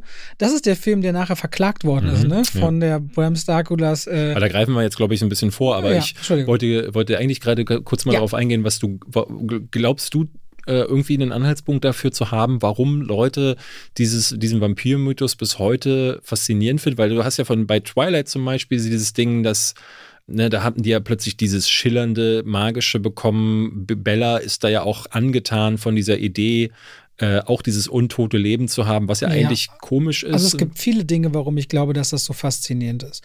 Das eine ist, erstmal der gesamte Vampirismus hat tatsächlich, oder der Gedanke daran, sowohl in der Natur mit Lebewesen wie der Vampirfledermaus, sich erstmal vom Blut von jemand anderem mhm. zu ernähren. Nicht von dessen Fleisch, nicht von irgendwas anderes, sondern Blut. Weil Blut ist Lebenskraft. Ohne Blut existieren ja. wir nicht. Das Blut aufzunehmen, was für Menschen übrigens, falls ihr dumm auf die Idee kommt, extrem gefährlich ist, weil ihr könnt eine Eisen, äh, ihr könnt euch äh, eine Eisenüberdosis davon holen, das kann sehr gefährlich werden.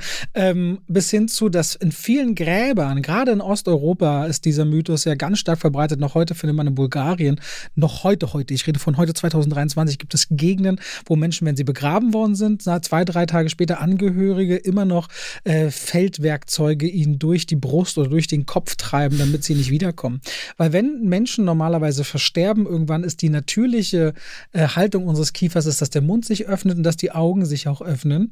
So dass oft man dachte, wenn man Leichname später nochmal gesehen hat oder bei Grabräubern, wenn die Sachen Leichen ausgegraben haben, sie dachten, die haben den Mund offen, Augen offen, die müssen sich bewegt haben, die leben da unten noch. Mhm. Deswegen glaubte man auch sehr früh Vampirismus, Untot, Tote, das kommt alles aus einer ähnlichen Sache. Das heißt, es gibt schon mal einen extrem horrorhaften, gruseligen mythologischen Unterbau in der Wurzel des Vampirismus. Und dann äh, sich von Blut ernähren von anderen oder das Leben in der Nacht und im Schatten, das sowieso so ein bisschen verrucht, besonders ist gegen den Rhythmus vieler Tiere und vor allem uns Menschen, die ja immer mit dem Sonnenaufgang mehr oder weniger leben. Dazu die oft erotische Komponente und dann letztendlich auch was, was ja heute den Superheldenfilm so äh, bemerkenswert macht, das schnelle Bewegen bis hin zu fliegen können, verwandeln können, mm, übermenschlich stark. Also es ist ein Potpourri ja. aus Dingen, die einen faszinieren können. Ich, ich muss sagen, ich bin auch, äh, äh, oder was heißt, ich will jetzt nicht sagen, dass ich ein großer Vampir-Film-Fan bin, weil es so viel Scheiß auch gibt. Ne? Also du, ich, ich muss sagen, ich bin ein riesiger Buffy-Fan gewesen. Ähm, aber spätestens jetzt so mit Twilight sind dann auch so Facetten hinzugekommen. Auch True Blood interessiert mich nicht, weil das. Wobei True Blood hatte ich auch nie gesehen, aber soll sehr erwachsen sein. Ja, ne? erwachsen. Das soll so ein bisschen, soll so ein bisschen Twilight-Manier zuerst andeuten, aber eigentlich sehr gesellschaftskritisch und stark. Und ich glaube, True, True Blood, ist das nicht sogar eine HBO? Weiß ich nicht genau. Ich guck mal ganz kurz. Das weiß ich ehrlich gesagt nicht, aber ich habe äh, bei vielen Sachen das Gefühl, ne, es wird oft etwas übergestülpt. Und bei Vampiren HBO. ist es ähm, anders als bei, ne, du, also du, zum Beispiel Zombie, wenn man das mal nimmt.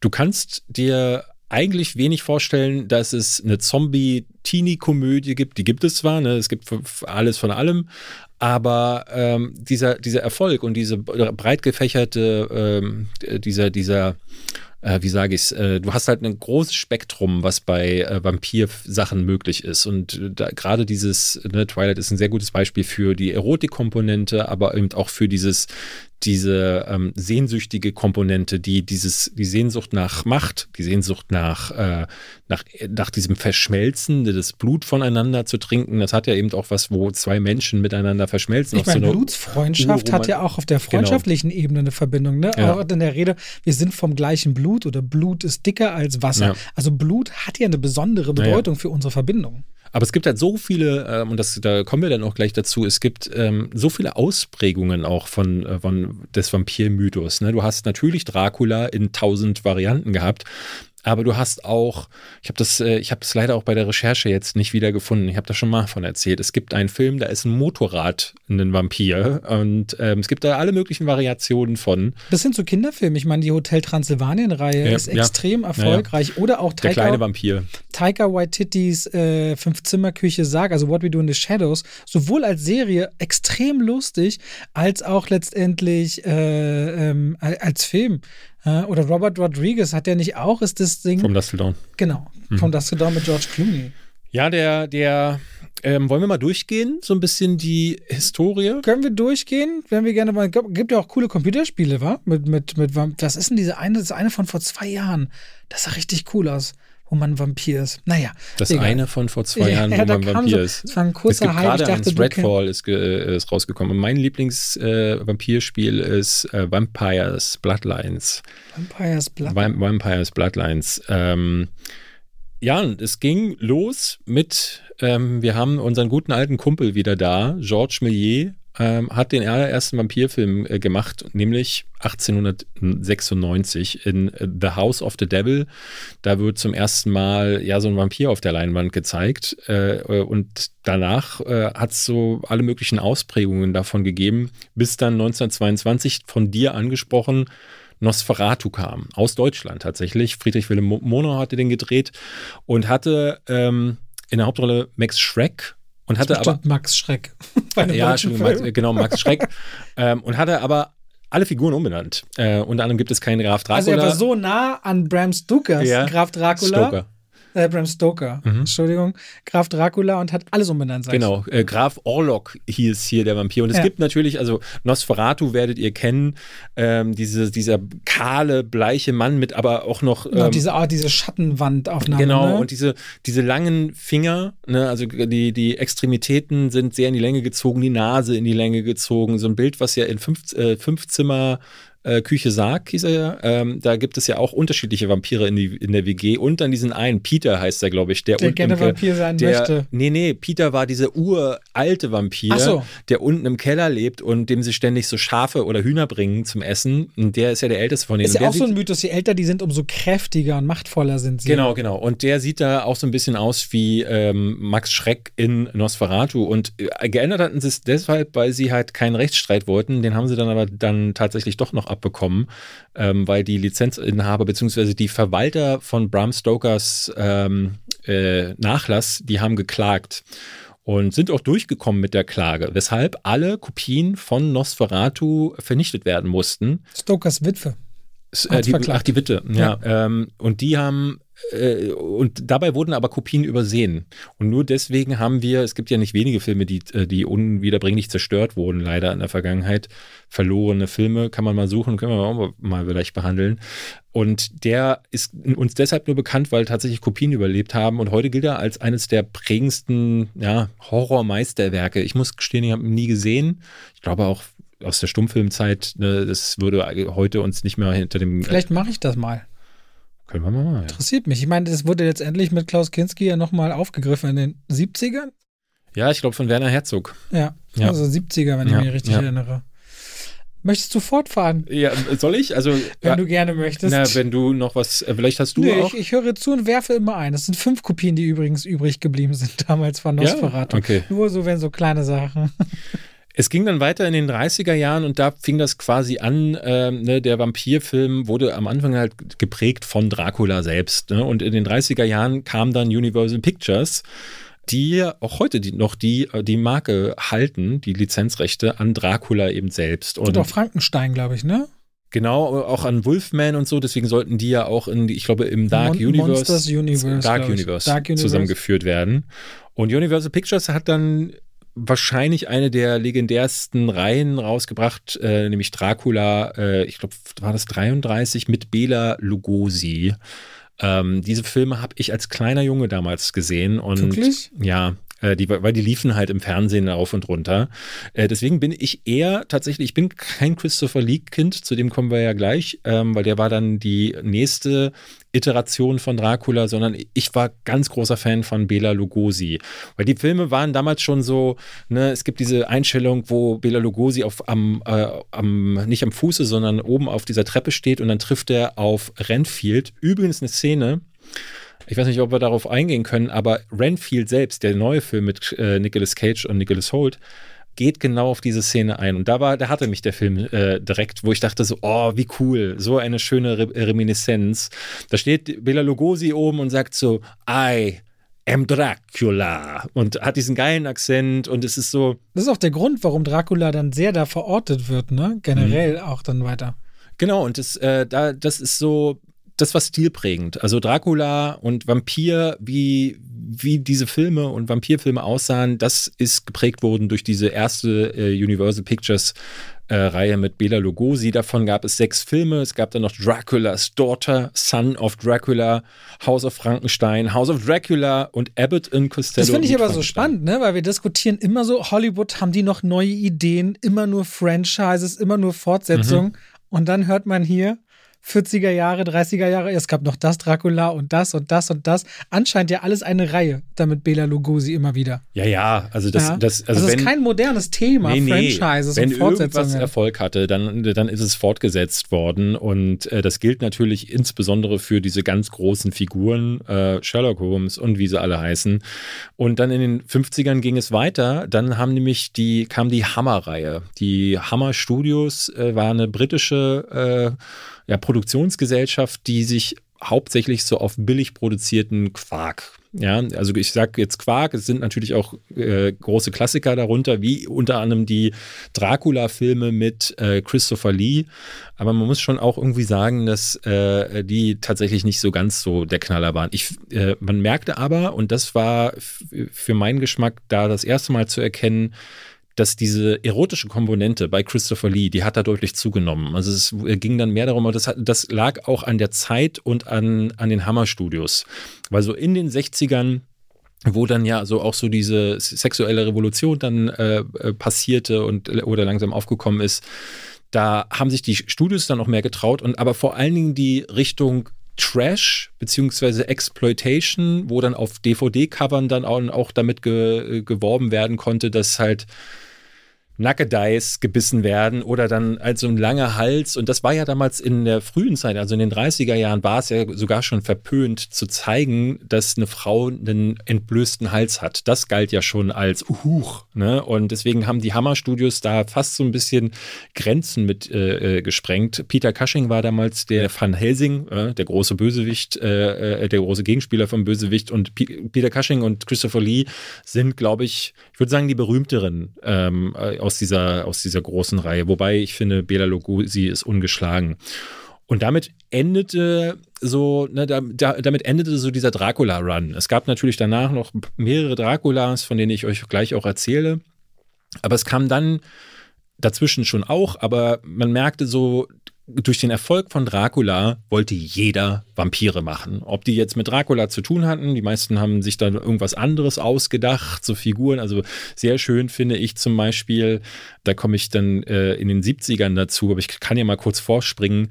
Ähm, es gab natürlich auch aus diesen ganzen Subgenres und äh, in dieser Blaxploitation-Zeit, also als, als das schwarze Kino anfing, sich eine eigene Stimme zu verschaffen, wollten die sowas auch haben. Und dann kam Blackula.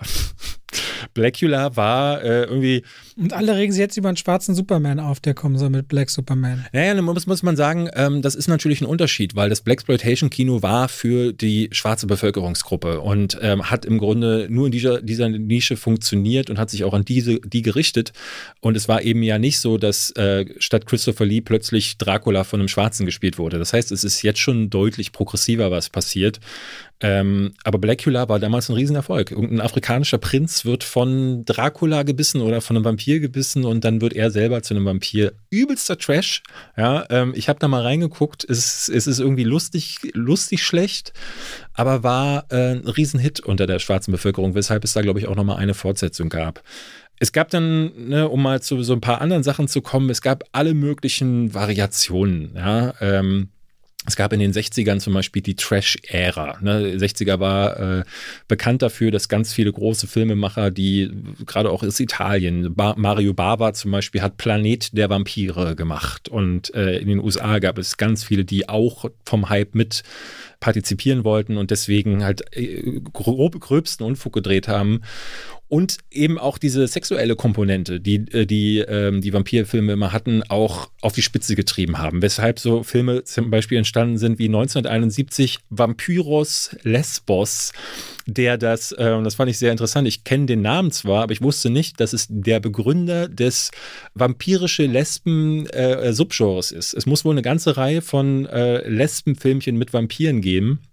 Und der Anfang davon war mit, äh, war von Vampirus Lesbos äh, gemacht. Keine Ahnung, ob da dann auch nochmal diese ganze Blutebene durch Menstruation und Zyklus auch nochmal eine andere. Ja, ich glaube, da, da unterstellt man den Filmen viel zu viel, als hätten sie noch eine Ebene. Die waren wirklich auf reinstes Kalkül gedreht. Also da ging es wirklich nur darum, nackte Mädchen zu zeigen.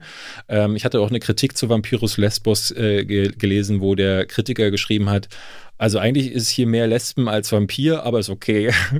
Und ähm, es gab dann Filme wie, es wurde immer absurder, Emanuel, kennst du diese Reihe? So ja, das ist doch, sie ist doch ganz bekannt, Emanuel. Das kommt doch auch wieder auf Netflix. Ich, boah, weiß ich gar nicht. Kommt Emanuel das wieder? ist doch so eine Soft-Erotik. Ja, ja, so die alle, wo man das Gefühl hat, man hat so, ähm, man hat so Backpapier durchgefilmt. Also die haben immer mhm. diesen, diesen, diesen Schleier vor dem Bild, damit es künstlerischer wirkt, aber im Grunde waren es natürlich Soft, Soft-Sex-Gespuddel.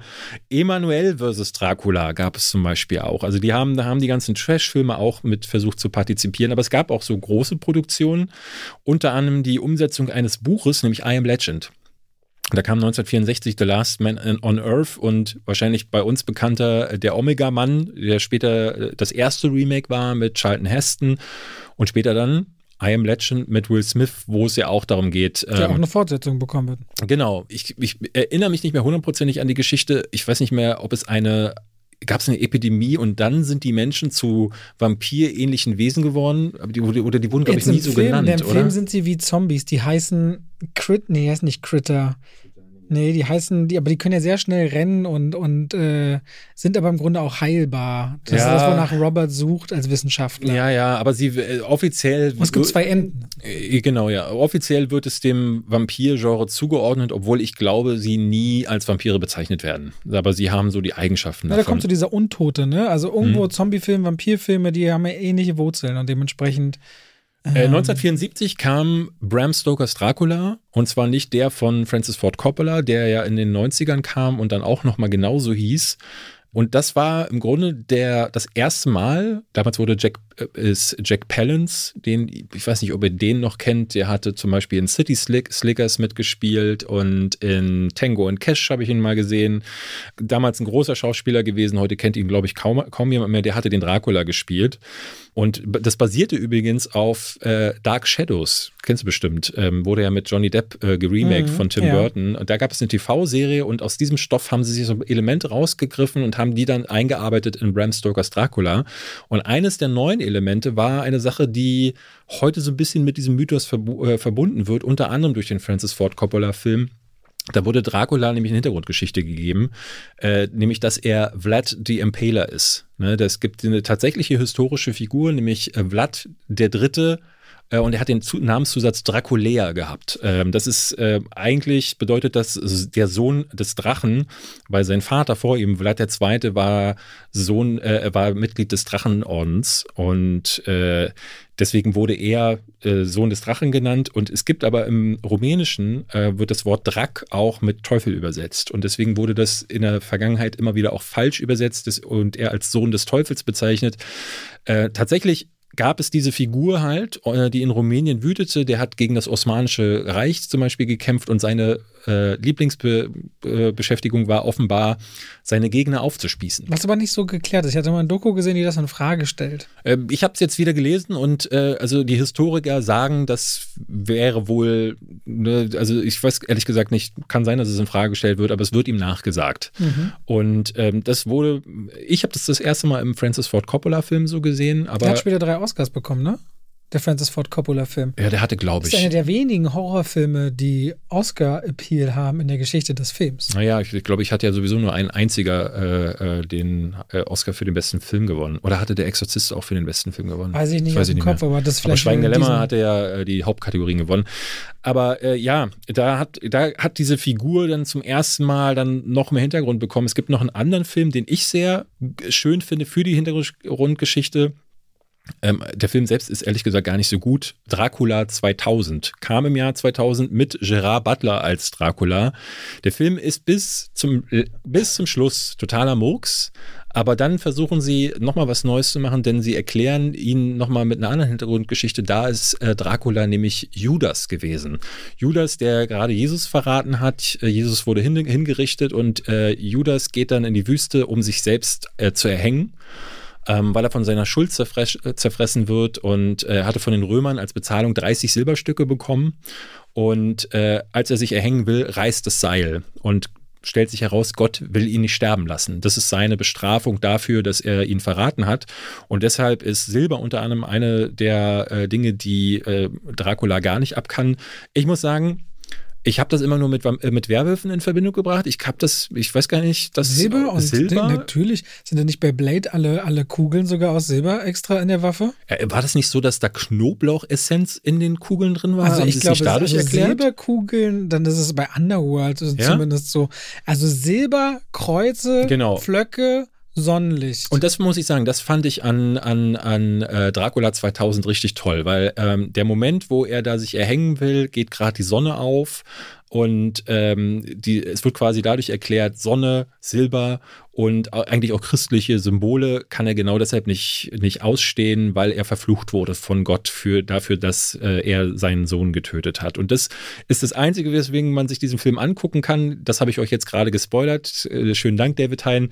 Aber äh, ich habe was gelernt. Ich finde gut. Wollte ich hier mal erwähnen, äh, deswegen mag ich den. Es gab andere Filme, wie zum Beispiel, äh, die das, diesen Vampir-Mythos auch nochmal ganz anders aufgegriffen haben. Deswegen wurde Guillermo del Toro damals unter anderem gefeiert für Kronos.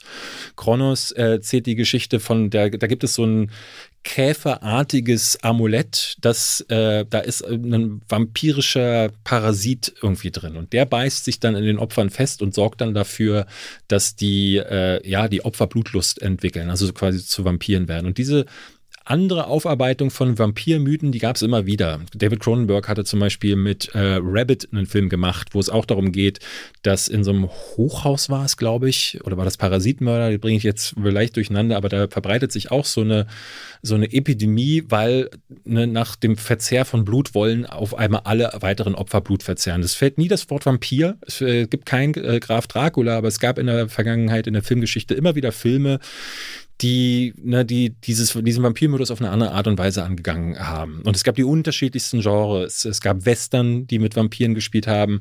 Im, auf dem, Im Weltall sind sie geworden. Ne? John Carpenter äh, äh, hatte mit äh, Vampires, hieß er, glaube ich, auch, hatte so ein Western gemacht. Äh, Planet der Vampire hatte ich schon genannt. Es gab Komödien natürlich. Eddie Murphy hatte zum Beispiel diesen, ähm, wie hieß denn denn der, wo er diesen äh, schwarzen ah, ich Vampir. Ich das Bild im Kopf. Ja. Weiß ich aber nicht. Äh, in New York ne, oder anders. Ich glaube völlig alles. Ja, ist glaube ich ganz anders. Aber es gab da zahlreiche Sachen. Es gab dann Serien.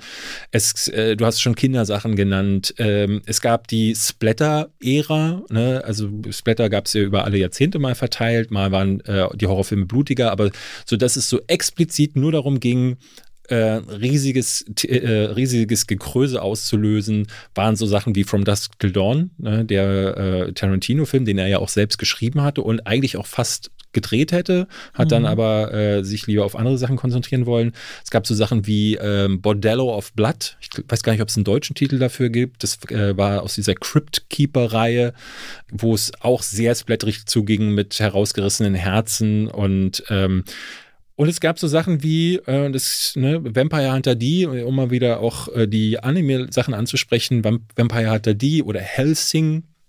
Äh, das habe ich sehr gerne geguckt. Es ist, äh, geht um Alucard. Alucard, äh, äh, also Dracula rückwärts geschrieben. Das hat ja auch die Castlevania-Reihe, also die Videospielreihe sehr gerne gemacht ähm, dass sie da dieses mächtige Überwesen gemacht haben. Und äh, hier ist Alucard ein Streiter für die Organisation Helsing, die Dämonen tötet, überall auf der Welt. Und er ist der Ober-Urvampir, der übelste Kräfte hat. In jeder Folge packt er noch krassere Kräfte aus. Ein bisschen wie Dragon Ball, nur mit, äh, mit Vampiren.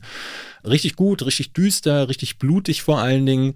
Und ja, dementsprechend die es gibt so viele Sachen und Renfield ist jetzt wieder wenn äh, der dann, den wir nächste Woche besprechen werden, dann geht wieder in diese Comedy-Richtung, hat aber auch Splatter, hat Action.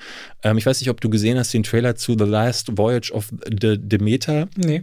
Die Demeter ist ja damals, glaube ich, das im, im Buch von Bram Stoker das, das, das Schiff gewesen, mit dem Dracula von ähm, Transsilvanien überführt wird und dann in London ankommt und da dann äh, sein Unwesen treibt. Und auf dieser Demeter sterben ja erst die Tiere und dann nach und nach die Bordmitglieder.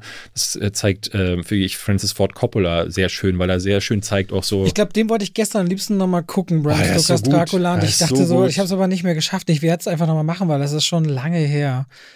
Ich wäre damit mit meiner. Ja, du hast den ganzen, du hast ja einen, einen, einen ganzen Durchblick gegeben, dass ich mich auch gar nicht traute, irgendwo einzuhaken. Aber ich merke auch bei mir, gerade bei diesen Vampirfilmen, also ich finde es sehr interessant, dass wirklich jedes Genre abgedeckt. Ich habe ja vorhin schon gesagt, wenn du Only Lovers Left Alive nimmst oder Interview mit einem Vampir, ne, auch so Megastars und dann wieder hin bis zu so tiefblutigen und jetzt in diesen skurrilen Geschichten in Renfield ja. und sich das auch komisch anpacken lässt, aber auch dann für Kinder geeignet wiederum.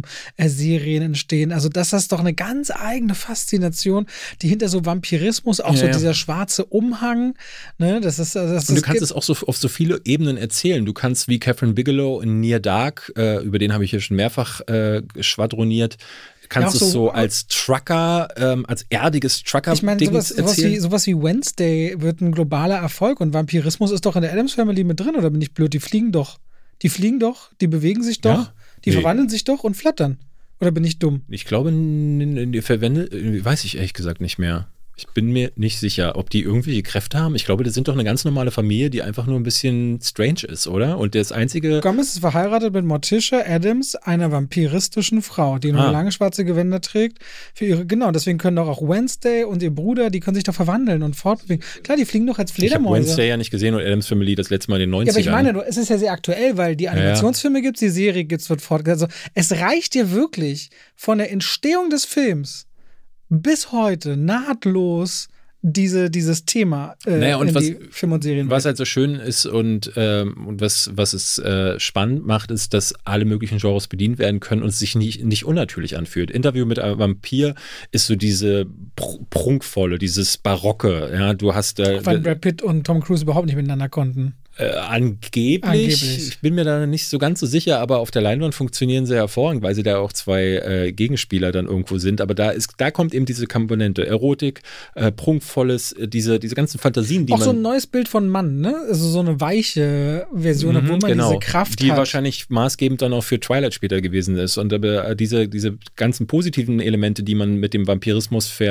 verbindet, die kann man da abarbeiten und das Negative kann man in so bösartigen Filmen äh, verarbeiten, wie From Dusk Till Dawn, wie Near Dark. Es gab äh, in den 80ern gab's, da wurde es überschwemmt. Es gab Fright Night, fand ich richtig gut. Den Blade hast du Lost noch nicht Boys. einmal erwähnt. Du hast am Anfang Blade erwähnt, aber jetzt in der ganzen Reihe. Ja, macht, ne? ja, ja, stimmt, stimmt. Und ähm, Blade war ähm, maßgebend fürs Comic-Genre auch, ne? Und, äh, Und äh, kommt jetzt auch wieder. Ja. Ja. Naja, na, na, na, ich, ich, ehrlich gesagt, habe ich mittlerweile, äh, Dass der Mahershala Ali-Film kommt? ich glaube das nicht mehr.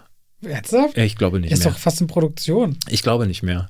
Ich, ich weiß nicht, das ist wie bei, dem bei dem Spawn-Film. Ich habe irgendwie ein Bauchgefühl da, weil, also natürlich kann es Das sein, dass. kann sich Marvel nicht leisten. Das ist angekündigt, die Fans wollen das. Das aber das wäre nicht das erste Mal, dass die, ne- dass die was absägen. Also das kann durchaus an der Produktion, weil das da ist, es hat jetzt so lange gedauert. Und jetzt haben die, letztes Jahr ist der erste Regisseur abgesprungen, jetzt haben sie einen neuen gefunden. Jetzt, Irgendwann äh, muss ja auch bei Mahershala wegen Ali- Writer Strike. Genau, irgendwann muss der ja auch mal in Konflikte mit seinen eigenen Sachen kommen, wobei so viele Mahershala So viel hat er nicht. Er hat zwar zwei Oscars. Hat er zwei Oscars inzwischen? Ich glaube schon, ne? Green Book und Moonlight. Ja. ja. Der hat zwei Oscars und dafür ist er erstaunlich wenig zu sehen. Mhm. Ja, Battle ich. Angel Alita und ich weiß gar nicht, was zuletzt. Ja. Egal. Auf jeden Fall, dieses Genre reicht wahnsinnig Genau. weit. Meine Frage an dich, David, wenn dein Partner oder Partnerin Vampir wäre, würdest du dich beißen lassen wollen? Logisch. Ohne zu überlegen? Klar. Für immer auf der Erde wandeln? Obwohl, nee, man kann ja sterben. Ja, klar. Einfach in die Sonne Ja, schreiten. ich finde es eigentlich auch immer verführerisch und würde ja sagen. ja. Tja. Dich würde ich auch essen, habe Und ich ja schon mal mich- gesagt. Ja, hast du aber ein paar Tage zu tun. Aber lass uns mal, äh, um es vielleicht mal abschließend zu sagen, und das ist jetzt vielleicht äh, ein bisschen äh, kritisch, weil wir gesagt haben, wir machen das hier auch in Kooperation mit Universal Pictures wegen dem Renfield Kinostart. Aber Renfield, ähm, wenn wir dann nächste Woche drüber sprechen und der dann auch kommt, ist eine, wie ich sehr finde, eine sehr schöne Ergänzung ähm, zu dieser, zu diesem großen Vampirfeld, zu diesem Vampir-Mythos, weil der, die, die Idee, die sie haben, eben nicht unclever ist, zu sagen, wie ist denn eigentlich mit der Figur? Ne, weil Dracula Ja, und das ist tausend- auch so halt so ein moderner Ansatz gesehen. mit toxischer Beziehung. Wie komme ich da Genau. raus? Aber ganz ehrlich, für mich war schon klar, Nicolas Cage, Nicholas Holt Nicholas Holt ist halt auch echt gut, aber eben diese Idee aufzugreifen, ähm, und Nicolas Cage mit seinem Overacting als Graf Dracula. Worth a try. aha. So, auf jeden Fall. Aber wir reden nächste Woche wir darüber. euch nächste Woche. So, jetzt wisst ihr alles, was ihr über Vampirismus äh, wissen könnt, auf die Schnelle in euren 25, 30 Minuten Extra-Special. Genau, also ihr könnt mit Und- mehr Halbwehr, Halbwahrheiten und Halbwissen glänzen als Ja, wir. und damit guten Durst. Robert, ich wünsche dir einen Ich schönen, bin gerade schon im Urlaub. schönen, Ich ja, bin wieder gleich wieder zurück. ach so, aber jetzt, bist, jetzt sitzt du ja noch vor mir und Ja. bist noch nicht Ach so, zurück, deswegen nächst- wünsche ich ihn dir hier mal. Nächste Woche, danke. Wenn ihr nächste Woche keine Folge äh, bekommt, dann wisst ihr, Robert ist vom Hai gefressen worden. So, vom, vom, ähm, Hat aber eine Weile gedauert. vom, der hat ein größeres Maul als du. äh, Le Mans. Aber ist das möglich? Man weiß es nicht. Okay, bis nächste Woche. Tschüss. Tschüss.